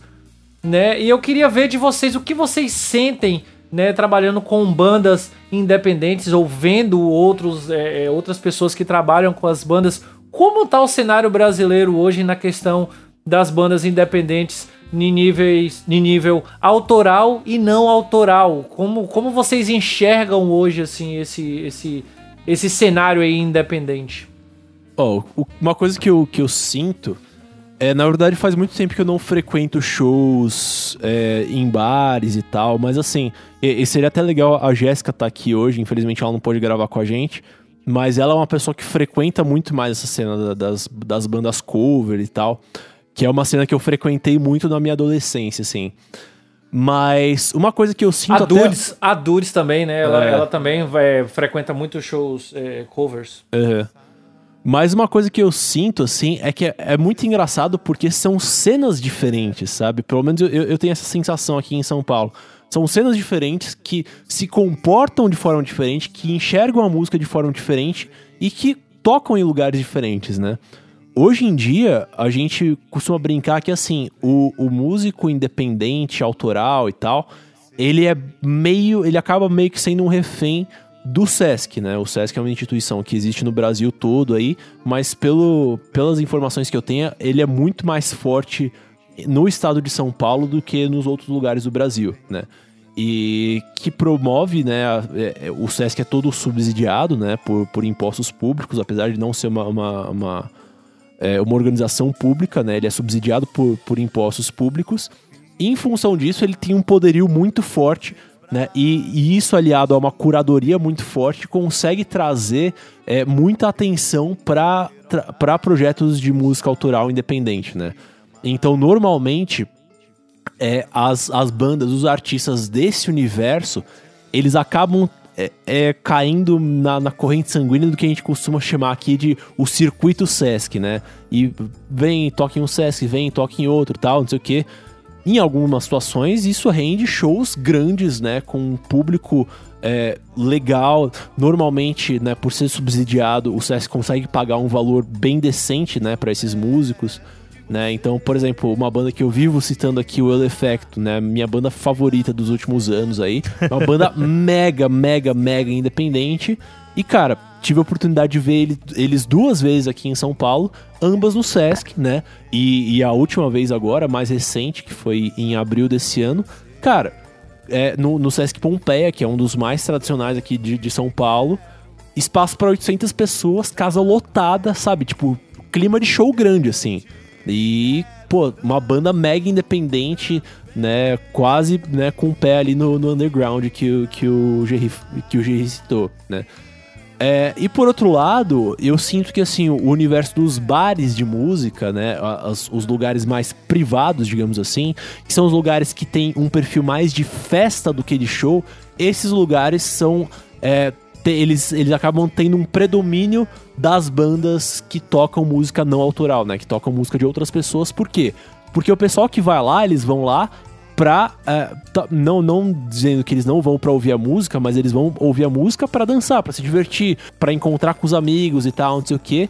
E com isso, a- esses ambientes eles acabam dando preferência a uma música que a pessoa não vai parar pra escutar, pra prestar atenção, né? Acaba dando preferência pra uma música que a pessoa já conhece, que ela não vai, não vai precisar fazer um esforço pra consumir aquilo, né? E com isso você acaba tendo um predomínio das bandas ah, das bandas não autorais nesse universo, né? E, e aqui em São Paulo, vira e mexe você tem aí iniciativas de lugares que, que tentam trazer é, é, é, mais atenção é, de, de, de instituições, né, de, de lugares privados que tentam trazer mais atenção para música independente autoral, né? Mas essas iniciativas acabam ficando bem, bem remando contra a maré, assim. Pelo menos isso é o que eu sinto aqui em São Paulo, assim. Rapaz, é incrivelmente parecido com o que eu vejo aqui em Salvador. Incrivelmente parecido. Sério. É, e não só em Salvador, tá? Em Salva- Salvador, Camaçari, as cidades mais próximas aqui. E eu já cheguei a ouvir, na verdade, de um dono de casa de show que, velho, você quer viver de música em Salvador, ainda mais fazendo rock, você tem que ter uma banda cover. Tem músico que chega a ganhar 3, 4 mil reais por mês, assim, né? Por noite não dá mais isso. Mas assim, por mês, fazendo cover, sabe? Eu quero isso aí, cara. Eu quero isso aí. Eu quero isso aí. Não, e. e é um dilema terrível, assim, pra. Terrível não, né? Mas que todo músico independente tem que lidar. Ele vai ter que saber administrar o quanto vai botar de música própria, o quanto vai botar de cover, pra conseguir entrar no cenário daquela casa. Entende? Com a eu, eu falo da Santa Java principalmente porque aqui é- é, eu tenho um trabalho mais próximo e mais tempo, né? Consegue balancear muito bem a quantidade de músicas autorais e de músicas cover, né? E numa casa de Camaçari, galera fala, pô, a gente não tem, não chama banda local porque os caras só querem tocar música autoral. E a galera daqui quer cantar junto. E isso era verdade. Eu tava lá no, na casa, quando Legião Urbana, a coisa mais básica do mundo, galera berrando, porque assim, putz, Quando eu for, quando eu for aí, por favor, você me avisa onde é que é esse lugar pra eu não ir. Mas de resto era assim, velho. Tipo, galera batendo palma, fazendo corredorzinho, en- entendeu? De trenzinho no meio de uma casa de rock, brother. então, Ué. acredite. E eu acho que é muito parecido mesmo a situação, viu? Muito parecido. Agora numa escala bem menor, porque Salvador é, tem lugares que abrem as portas para bandas independentes e bandas autorais que não conseguem pagar a banda, por exemplo. E é não conseguir mesmo, porque o lugar é minúsculo, é, porque o dia é ruim. ah, aí o cover acaba sendo bem pouco. O acordo que é feito acaba sendo por períodos, né? Sim. de tão período a tal período, você se apresenta aqui para ver se consegue gerar uma renda legalzinha para um, pra banda, para o músico. É bastante delicado. Sim. É, duas, dois pontos que eu queria comentar aí. Primeiro, uma coisa que eu, que eu esqueci de falar antes. Mas aqui em São Paulo eu sinto que existe uma cena. Uma cena que, que a gente não pensaria, né? Mas que eu observo que tem se dado relativamente bem é, nesse universo de música independente que não é cover, né? Porque esse, esse conceito nem faz sentido nesse, nesse cenário. Que é a cena da- das casas de jazz, cara. Aqui em São Paulo Sim. você tem várias casas de jazz que, assim, não é que estão sempre lotadas, mas assim, elas têm um público razoável, elas têm um público fiel, né? E que vão normalmente ver os, os grupos, ver o pessoal tocar, é meio que independentemente de quem está tocando, sabe?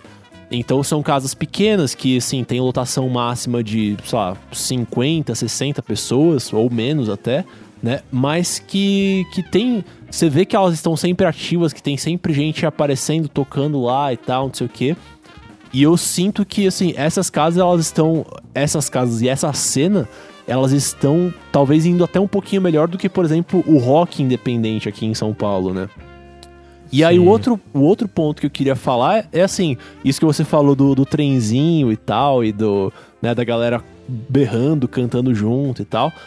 Que é muito interessante como é uma questão meio que de atitude, né? Do, de, de, cada, de cada ambiente e tal. Porque assim, o, o show do Elefecto que eu, que eu mencionei anteriormente, cara, o, o show no, no Sesc Pompeia ali foi meio que, que nessa onda, assim. É, é, puta, todo mundo cantando junto, né? Casa lotada, para começo de conversa, casa lotada, todo mundo cantando junto, pulando, né, ficando maluco e tal. Ou seja, tava todo mundo ali muito engajado e muito se divertindo, sabe? Tipo, é, é, foi realmente uma festa dos fãs da banda, né?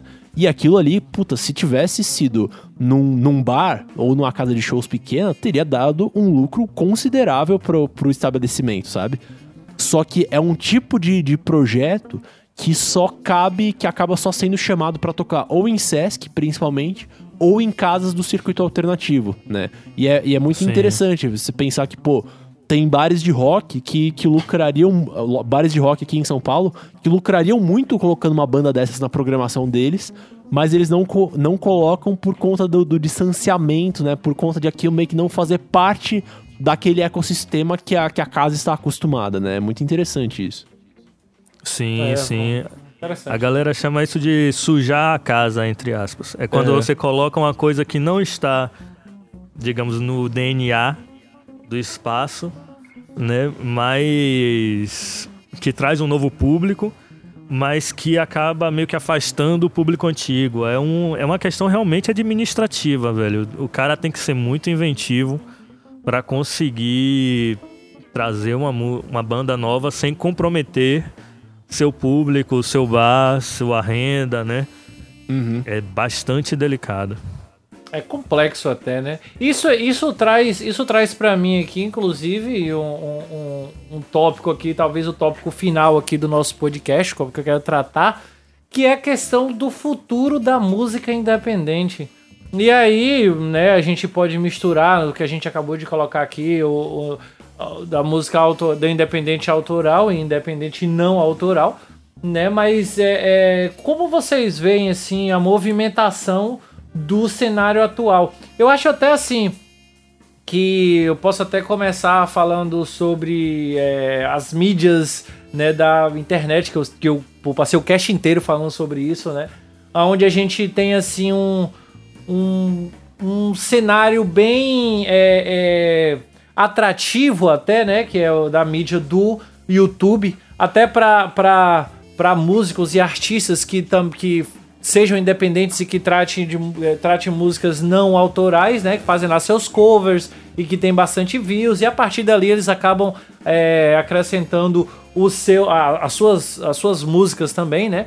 E aí a gente pode ter um exemplo do próprio Alejandro, né? Do, do, do Boys, Boys Avenue, que pô, acabou se tornando a banda é, é cover mais famosa do, do mundo, né? Tudo colocando os vídeos lá e, suas, e as músicas e seus covers no YouTube, né? E. Uh, mas assim, eu vejo que outras mídias, outros. O serviço de streaming não tem tanta abertura assim a isso. Talvez até tenha é, uma, uma banda ou outra ali. Uh, eu, não vou, eu não vou agora poder dar, dar um exemplo, mas eu, eu, já ouvi algumas bandas que fazem alguns covers que tem álbuns no, no Spotify, álbuns, álbuns só de, de covers e tal. Mas é, eu vejo talvez esse cenário um pouco mais fechado a isso. Enfim, eu não sei como vocês veem isso, eu quero muita opinião de vocês. E principalmente algo que eu coloquei aqui, que eu ah, ah, escrevi aqui enquanto vocês falavam, que eu pensei assim Vocês veem nesse cenário futuro da música independente é, as majors tendo esse, esse mesmo papel que elas já tiveram? Lógico que elas já tiveram, não, não tem mais e não vão ter. Mas esses mesmos, esse papel que elas ainda têm hoje, né? E através disso vocês veem surgindo outros grandes nomes de produtores, como a gente teve o próprio Miranda, que a gente perdeu recentemente, né? Ou mesmo o, o, o Rick Bonadio, ou outros produtores assim tão grandes, já que as bandas elas têm se tornado tão autossustentável que às vezes até nem, nem precisam mais desses nomes. Enfim, eu queria saber a opinião de vocês em relação a isso. Nossa, foi bastante coisa. Mas, mas pegando assim, primeiro isso que você falou a respeito do, do cover, e eh, foi, foi até bem legal você puxar a questão do, do Boys Avenue, né? Porque me, me remete àquilo que a gente falou no, no começo lá, é, de pensar o, o, músico independente como um produtor de conteúdo, né? Então, mesmo, mesmo o, o músico independente que não é que acaba não se tornando meio que só um youtuber, que acaba não se tornando uma pessoa que fala com o seu público ou que, que produz um conteúdo diferente para além da sua música, né? Por exemplo, uma, uma banda como o Boys Avenue, o lance deles é, é, é meio que assim, a, o, o cover deles é, é, só é acessado porque é, é, mais do que um cover, né? Tem a estética deles, tem o, o toque deles, tem a forma deles de fazer aquilo, né? E é uma coisa que eu sempre falo, assim, quando eu converso com artistas, né, dando dicas de gerenciamento de carreira, assim, é que, assim, cara, o cover, a, a, no, no, meu ponto de vista, o, a música cover, ela pode ser muito boa pra, uh, pra atrair o público, pra chamar atenção, pra falar, ei, se liga, presta atenção em mim, sabe? Só que ela, a música cover, justamente porque ela é uma coisa, é, ela em si, ela sozinha, ela é uma coisa que não é original, ela não vai não é aquilo que vai fazer o, o, seu o seu público casar com você, sabe? Porque, puta, você pode divertir ele ali naquele primeiro momento, só que você não vai conquistar um fã de longo prazo tocando uma música que, que a pessoa já conhecia antes e que não é sua, sabe? Só que se o, o, existe um meio termo aí entre isso e a música autoral, que é você pegar e, e, tocar uma música que a pessoa já conhece, com a sua identidade, com o seu toque pessoal. E aí você está gerando um conteúdo para aquela pessoa, um conteúdo musical que tem um valor, né? Que tem um valor significativo, né? Porque você tá. É, é, é isso, você tá, tá apelando pra, pra coisa que a, que a pessoa já conhece, só que ao mesmo tempo você tá oferecendo algo de novo, né? Então acho que esse é um ponto importante, assim. E aí, com relação à questão das, das gravadoras e tal, eu não sei dizer como é que vai ser o futuro, como que vai ser daqui pra frente e tal eu, o, o que eu espero é que nós, produtores e músicos independentes, voltemos a, a ganhar mais dinheiro, né? Enfim, mas. mas, mas assim, um, um, dado que eu tenho visto é, é, e já, já vi mais de uma pessoa, mais de uma pessoa em, relevante no meio musical falando sobre isso, é que o, o dinheiro ele tá voltando a, a circular né, dentro do, do ramo musical, assim principalmente com a questão do Spotify, do Deezer, né, dos, dos serviços de streaming e tal, porque esse tipo de, de serviço, esse tipo de, de realidade, eles apaziguaram a questão da, da pirataria, né? Inclusive, outro dia eu tava, tava ouvindo o Rebobinando do Luigi, um dos meus podcasts favoritos ultimamente. E eles estavam falando justamente a respeito da, da, Netflix, né? De como a Netflix gerou uma, uma geração atual, né? De, de adolescentes que não sabe o que é pirataria. Por quê? Porque a, a, coisa tá. Você paga um valor mensal e a coisa tá ali disponível muito fácil para você, né? Isso se aplica à música também, né? Então, hoje em dia, você tem muito, muito menos pirataria do que você tinha 10 anos atrás, né? E Verdade. com isso, a, a, a indústria ela tá começando a se reorganizar e com isso tá começando a voltar a circular dinheiro, né? Por, por dentro da indústria musical. Não é como era antes, né? Em que o pessoal faturava por venda de disco, né? Então era muito mais dinheiro, era um volume muito maior. Mas a, a, a indústria está se reestruturando, ela está no momento de mudança, né? Que acho que a gente só vai entender as consequências é, reais do, da existência de um Spotify da vida daqui 10, 15 anos, assim. Verdade, verdade. É bem difícil de mapear o que, que vai acontecer no futuro. É, o que é que eu vejo? O músico ele tem que entender, como o Vitor falou, né? Como um produtor de conteúdo e, assim, a coisa das redes sociais, das mídias é, digitais, né? São importantes, mas pelo menos aqui em Salvador eu percebo que o que move muito é o espírito de amizade.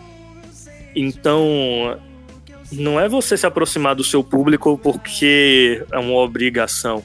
Mas, velho, faz uma amizade mesmo, conversa, sabe? Deixa as pessoas é, se aproximarem de você, conversar, pô, marca pra tá ali no show, come uma pizza junto, não, sabe? Não exclui uma pessoa, a, a, a pessoa que você não conhece porque você. ele ainda não é seu amigo. Não deixa as pessoas te conhecerem, sabe? É, é muito delicado essa coisa de a banda independente conseguir o público, conseguir formação de plateia, conseguir dinheiro, novas contratações, quando é, quando as pessoas não vão para aquele show por conta dela, entende? Tem muita banda hoje, tem os shows cover que as pessoas vão porque pô, a, os Beatles já morreram né? Óbvio, tem aí o Paul McCartney, tem o Ringo, mas os Beatles já foram, já foram. Você vai ter a chance de ver o Rolling Stones daqui a quanto tempo? Você vai ver, né, é, um Barão Vermelho reunido em Salvador com aquela mesma energia de antigamente quando? E as pessoas sentem falta desse espírito é, por já conhecerem, né? Então, eu acho que a música independente hoje ela tem que se valer justamente daquela pessoa que é do seu trabalho, o seu amigo, o seu colega, é, fazer amizade com o cara do, do show, né? E as oportunidades para o músico estão muito mais atreladas a isso. É, é, o cara que comprou uma câmera agora e vai tirar uma foto, umas fotos para você, marcar um ensaio, entende? É, eu imagino que a música vai caminhando dessa forma. Eu percebo, aqui em Salvador especificamente, que se produz muito conteúdo, muito conteúdo musical. Todo dia tem single novo, todo dia tem um artista novo bom. Mas eu não vejo essa circulação sustentável de dinheiro. Vamos ver como é que vai ser isso. Eu ainda espero é, o momento, digamos assim, que eu possa dizer, pô, é, só com a, né, a gerenciamento de bandas eu consigo manter aqui um, uma, uma renda legal, né? Eu imagino que tem isso. Mas e aí, pessoas?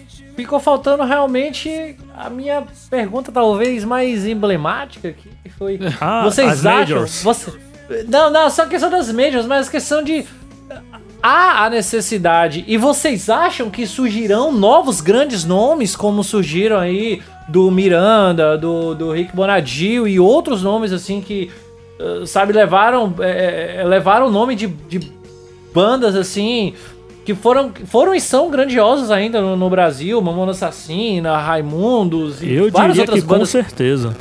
Eu diria que com certeza é necessário, assim. Eu quero já- ser um desses nomes. eu mas já mas tenho eu uma, digo assim. uma visão um pouquinho diferente, assim. Eu, eu também quero ser um desses nomes, só que eu não acho que se isso vai ser possível. Não sei se isso vai ser possível.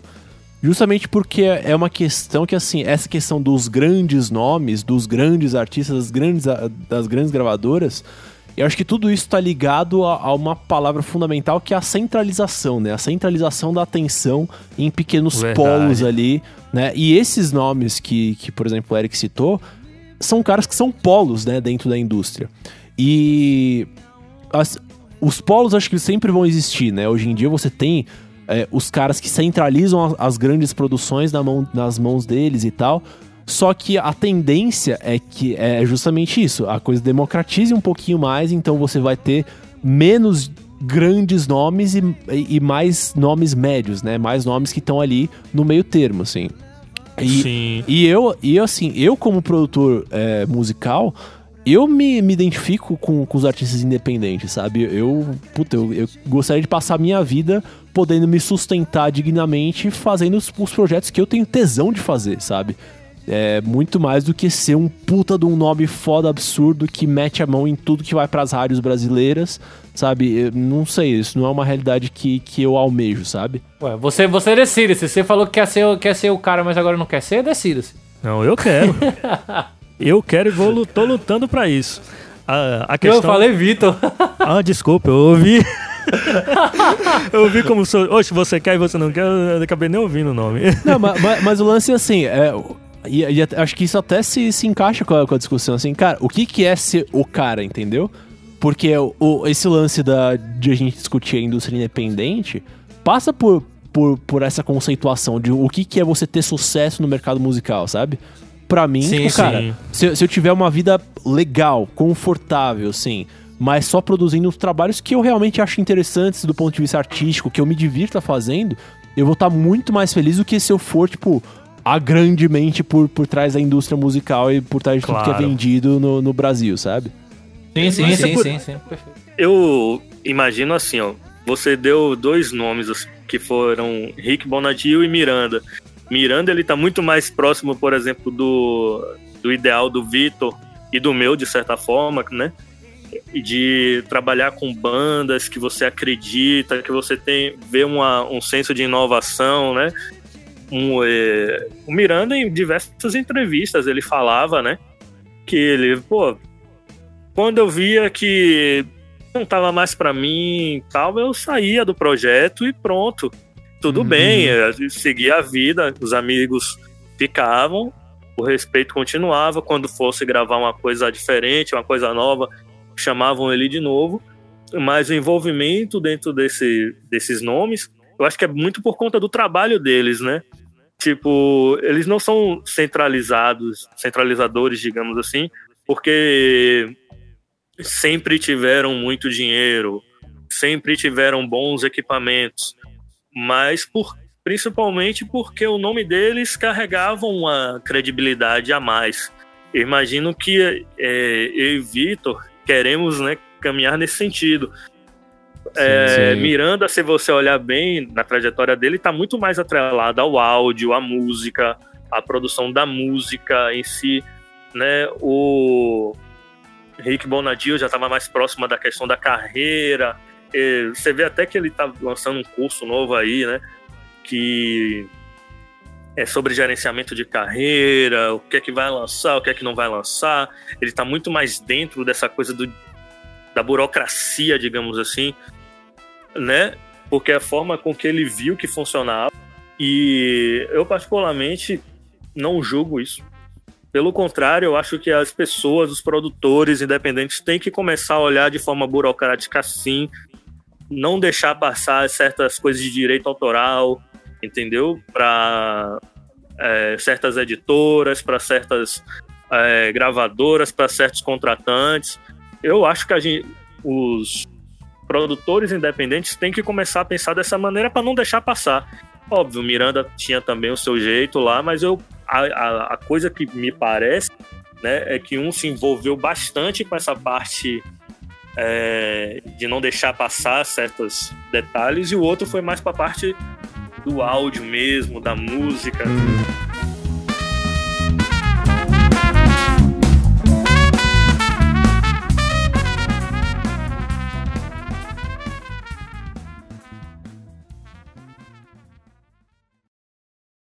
É isso aí, pessoal. Chegamos aqui no nosso bloco de indicação musical e, obviamente, que a gente vai começar pelo nosso queridíssimo, a nossa atração de hoje, o nosso convidado, Gerry Bar... Bar... Peraí, é Barbuda.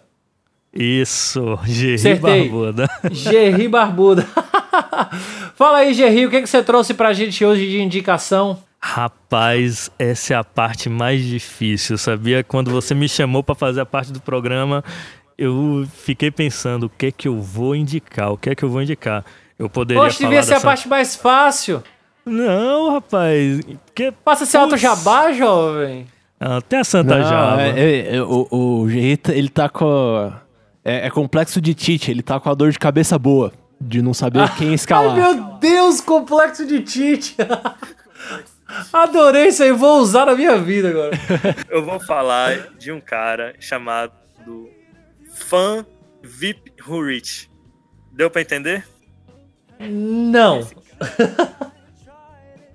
Bom, é porque esse cara é da Tailândia, né? Que loucura. Eu tava lá no YouTube, botei um bocado de banda independente pra ouvir. Eu, vou, eu sou assim, eu boto aqui, ó, vai ouvindo, não sei o que, olha a thumbnail, gostei, vou, vou vendo. E eu achei esse cara que é incrível. É uma música pop de qualidade sensacional. Fan Vip Hurit. P-H-U-M espaço V-I-P-H-U-R-I-T. Daem uma busca aí na música Loverboy, que é muito boa, muito suave, sabe? Um frescor sonoro assim que realmente Então fique aí de fundo com vocês, Pum Viporate, espero ter falado o nome correto. Loverboy.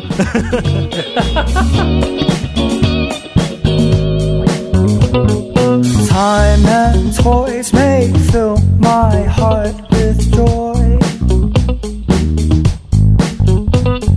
How no peace when I'm your lover boy. Be in school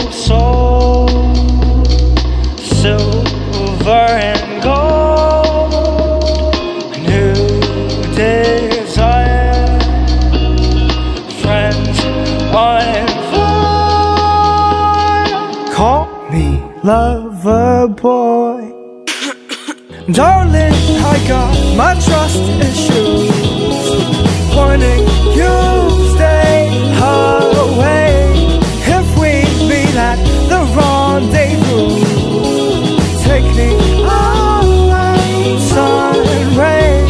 Darling, I got my trust issues. Vitor Camilo, Senhor, traga a sua indicação de hoje pra gente aí, vá. Que é Pois- sempre como que eu, eu já, eu já disse, eu tenho uma facilidade imensa de gostar das coisas que o Vitor indica, então se Puta, jogue. E a música de hoje eu acho que você vai achar linda, cara. Hoje eu vou indicar a música instrumental, cara.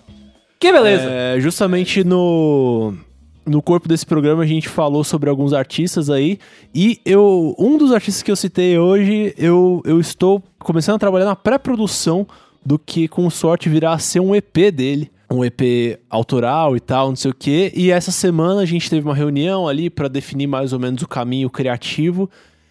Passo natural para isso, a gente começa a pesquisar referências e aí eu caí nessa pesquisa de referência eu caí num álbum que eu adoro de um outro amigo meu, de um conhecido meu, que é um violeiro aqui de, do interior de São Paulo, um cara chamado Fernando Caselato, né? E é- um cara que eu conheci, se eu não me engano, em 2013 ou 2014. Conheci ele tocando num, num hotel, assim, e aí parei pra, pra, prestar o so- pra prestar atenção no som dele enquanto todo mundo, né, ia passando e tal, não sei o quê. E eu sentei ali na frente do palco e fiquei olhando fiquei ouvindo o som dele, puta, incrível assim. No fim ele viu que eu tava ali prestando atenção.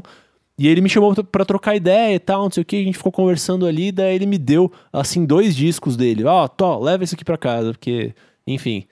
E aí um dos discos que ele me deu foi um disco que ele gravou junto com o Quarteto Tal, que é um quarteto de violões, né? Um, um disco chamado, é, muito é, é, adequadamente, um disco chamado Cordas Brasileiras, né?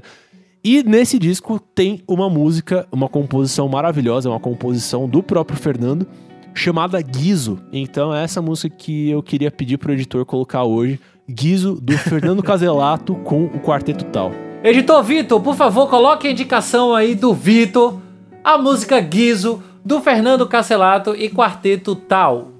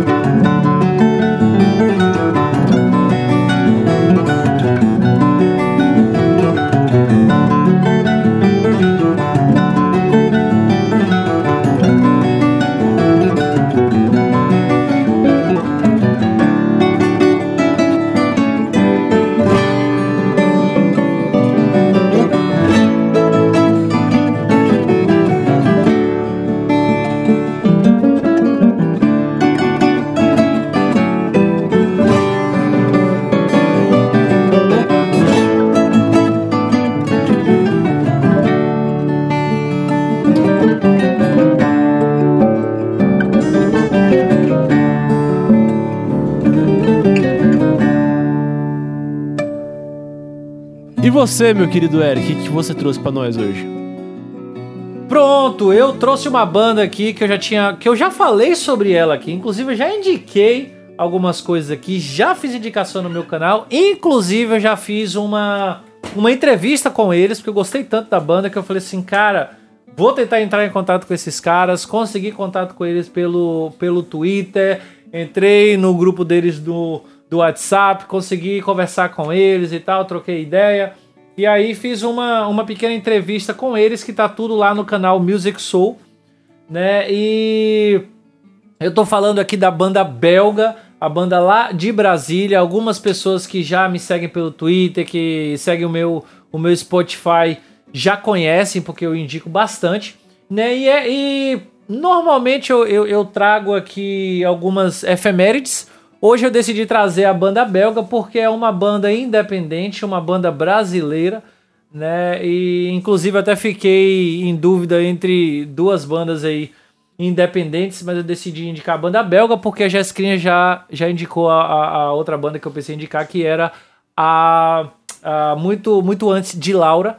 Né, mas vamos falar aqui sobre a banda belga. Eu quero indicar para vocês aqui uma música de um EP, do EP Ambar, que eles lançaram em 2017, que é o meu, é o meu preferido.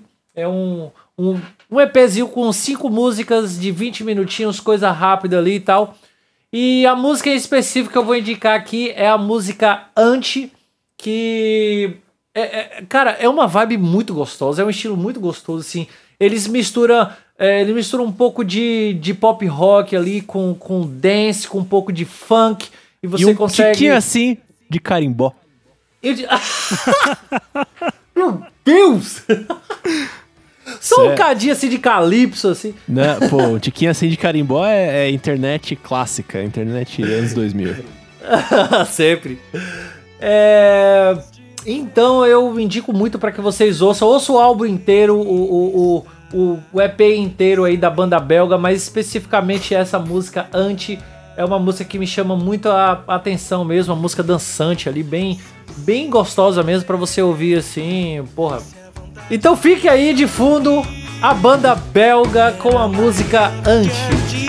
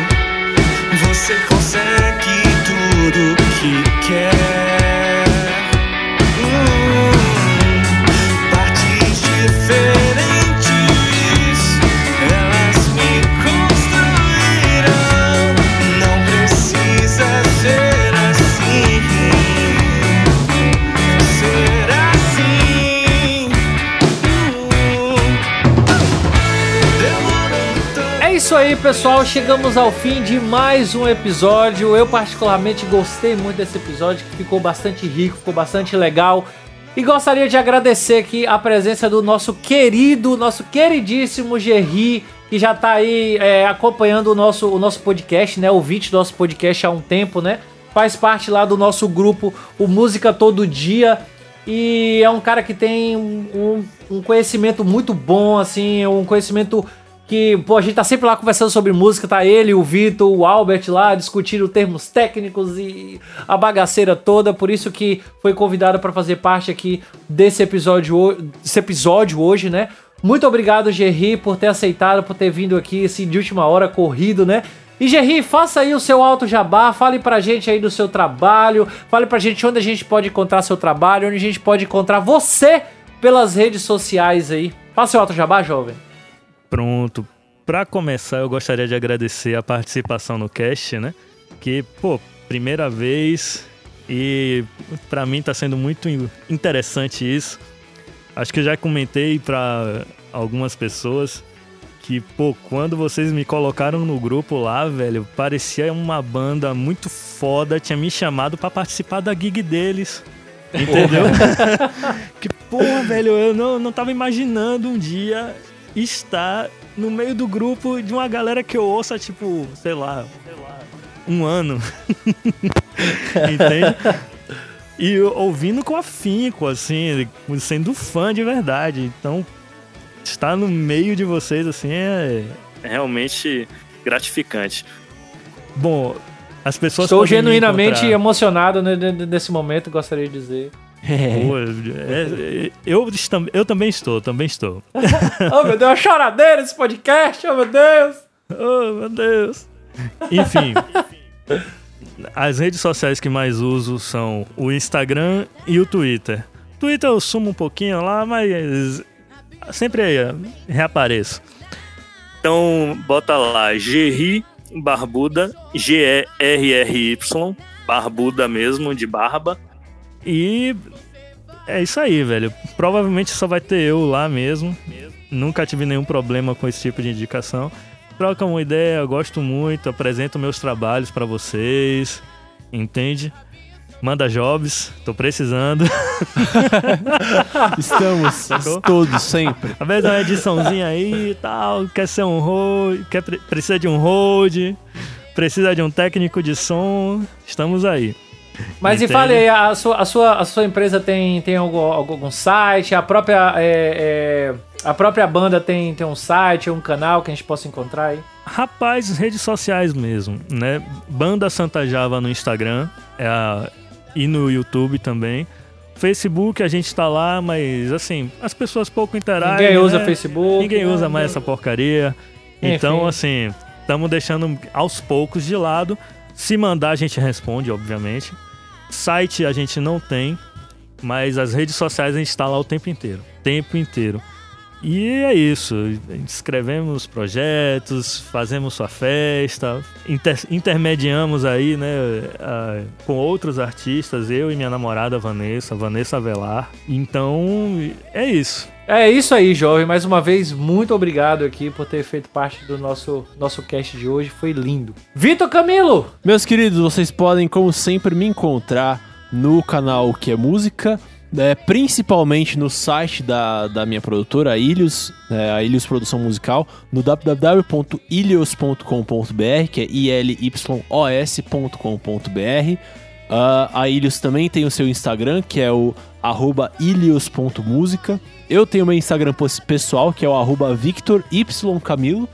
E é isso. É, como sempre, mandem jobs, espalhem a palavra, né? Estamos todos precisando sempre. Ajudem a cena independente do seu país, ajudando os produtores de música independente que vocês conhecem, que no caso somos nós. Muito Totalmente. bom, muito bom, muito bom. Só lembrando que todas as redes sociais e todos os links comentados nesse episódio vão estar na, na postagem desse podcast no musicapraviagem.com. E a minha pessoa, se vocês querem me encontrar pela rede so- pelas redes sociais, né? Eu estou principalmente no Twitter, que é o arroba Adam underline Eric. Ou também no Instagram, que é o eric.adamms, Adam com N, tá? MS. E vocês podem me seguir aí, que eu tô sempre comentando coisas sobre música, postando música que tô ouvindo, falando baboseiras e, e muita coisa mesmo. E eu tenho também o meu canal no YouTube, o, Mus o Music Soul, que nesse momento está suspenso para balanço, né? O Music Soul está parado porque nós estamos fazendo algumas reformulações e a gente até eu fiz até uma, uma live para explicar por que, que a gente não tá fazendo o vídeo por agora. Inclusive, se vocês tiverem interesse, vão lá, tal, entre no, no nosso canal lá para poder entender o porquê que a gente tá parado e quanto tempo mais ou menos a gente vai ficar parado. Mas logo logo a gente volta e com certeza a gente vai voltar com conteúdos mais interessantes e talvez, quiçá, mais relevantes do que a gente tem lá agora. Mas tem vídeos muito legais lá, inclusive essa entrevista com a banda Bell que eu, que eu citei nesse estante. Então visite aí o Music Soul, vou deixar o link aí na, na postagem do episódio. E se vocês querem entrar em contato com a gente aqui do Music Soul, vocês podem acessar o Twitter, o nosso Twitter, que é o arroba podcast MPV. Gente, a gente percebeu que nós temos muito mais ouvintes que ouvem, que... Nós temos muito mais ouvintes do que seguidores lá no Twitter e com certeza nós temos um, um- é, é, uma grande gama de nossos ouvintes utilizam o Twitter. Então segue a gente por lá porque a gente está sempre postando coisas interessantes sobre o mundo da música. A gente tá sempre postando trabalhos aí do próprio Vitor Camilo, ou da Jéssica, ou da Dudes. Então é um, é um perfil bem legal aí para vocês seguirem. E, e, obviamente que a gente tá sempre é, em contato com vocês por lá. Eu sempre respondo as mensagens que vocês mandam lá pra gente. E sempre posto quando tem, ah, quando tem episódio novo aí no feed de vocês. Outra coisa também que vocês podem fazer é deixar um comentário aí no musicapraviagem.com. Deixa um comentário aí sobre o que vocês acharam desse episódio. Mas se vocês preferem também mandar aquela mensagem um pouco mais intimista, é só mandar um e-mail para música musicapviagem@gmail.com. Todos os e-mails de vocês são lidos carinhosamente e são respondidos. E se vocês permitirem, a gente lê também aqui na leitura de e-mails e comentários. Se vocês preferirem que a gente não lê, é só botar lá, por favor, não lê que esse comentário, esse e-mail é para vocês aqui, né? E não esqueça também de dar o rate 5 lá no iTunes, que ajuda também a gente, ajuda muito a, na divulgação aqui do nosso podcast, né? A gente tá aí lutando para fazer o nosso, nosso podcast chegar a mais pessoas, a crescer cada vez mais. É, não, não porque a gente quer ficar rico com isso, porque a gente não vai ficar rico com isso, mas porque a gente gosta de música e gosta de conversar com quem gosta de música, e esse é o nosso assunto preferido aqui. Então, divulgue aí a palavra. E muito obrigado por ter assist, é, ouvido o nosso podcast até agora, por ter ficado aqui até esse momento. E a gente se vê novamente aí, se ouve, se fala novamente aí no nosso próximo episódio do Música pra Viagem. Pessoal, muito obrigado pela presença de vocês e valeu! Valeu! Que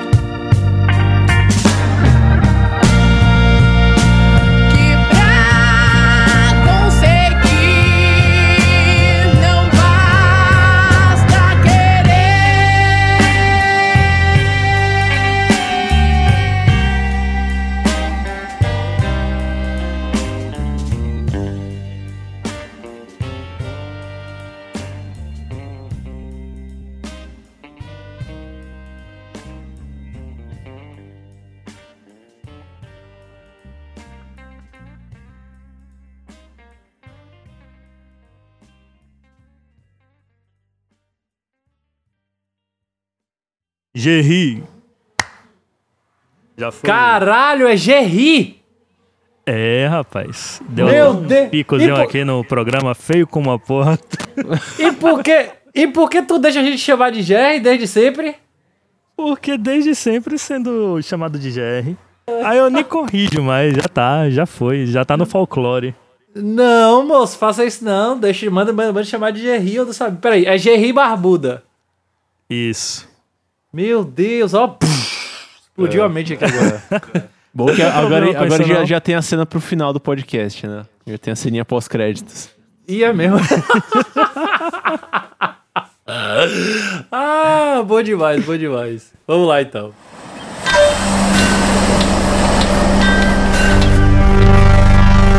Esse podcast foi editado por Ilhos Produção Musical.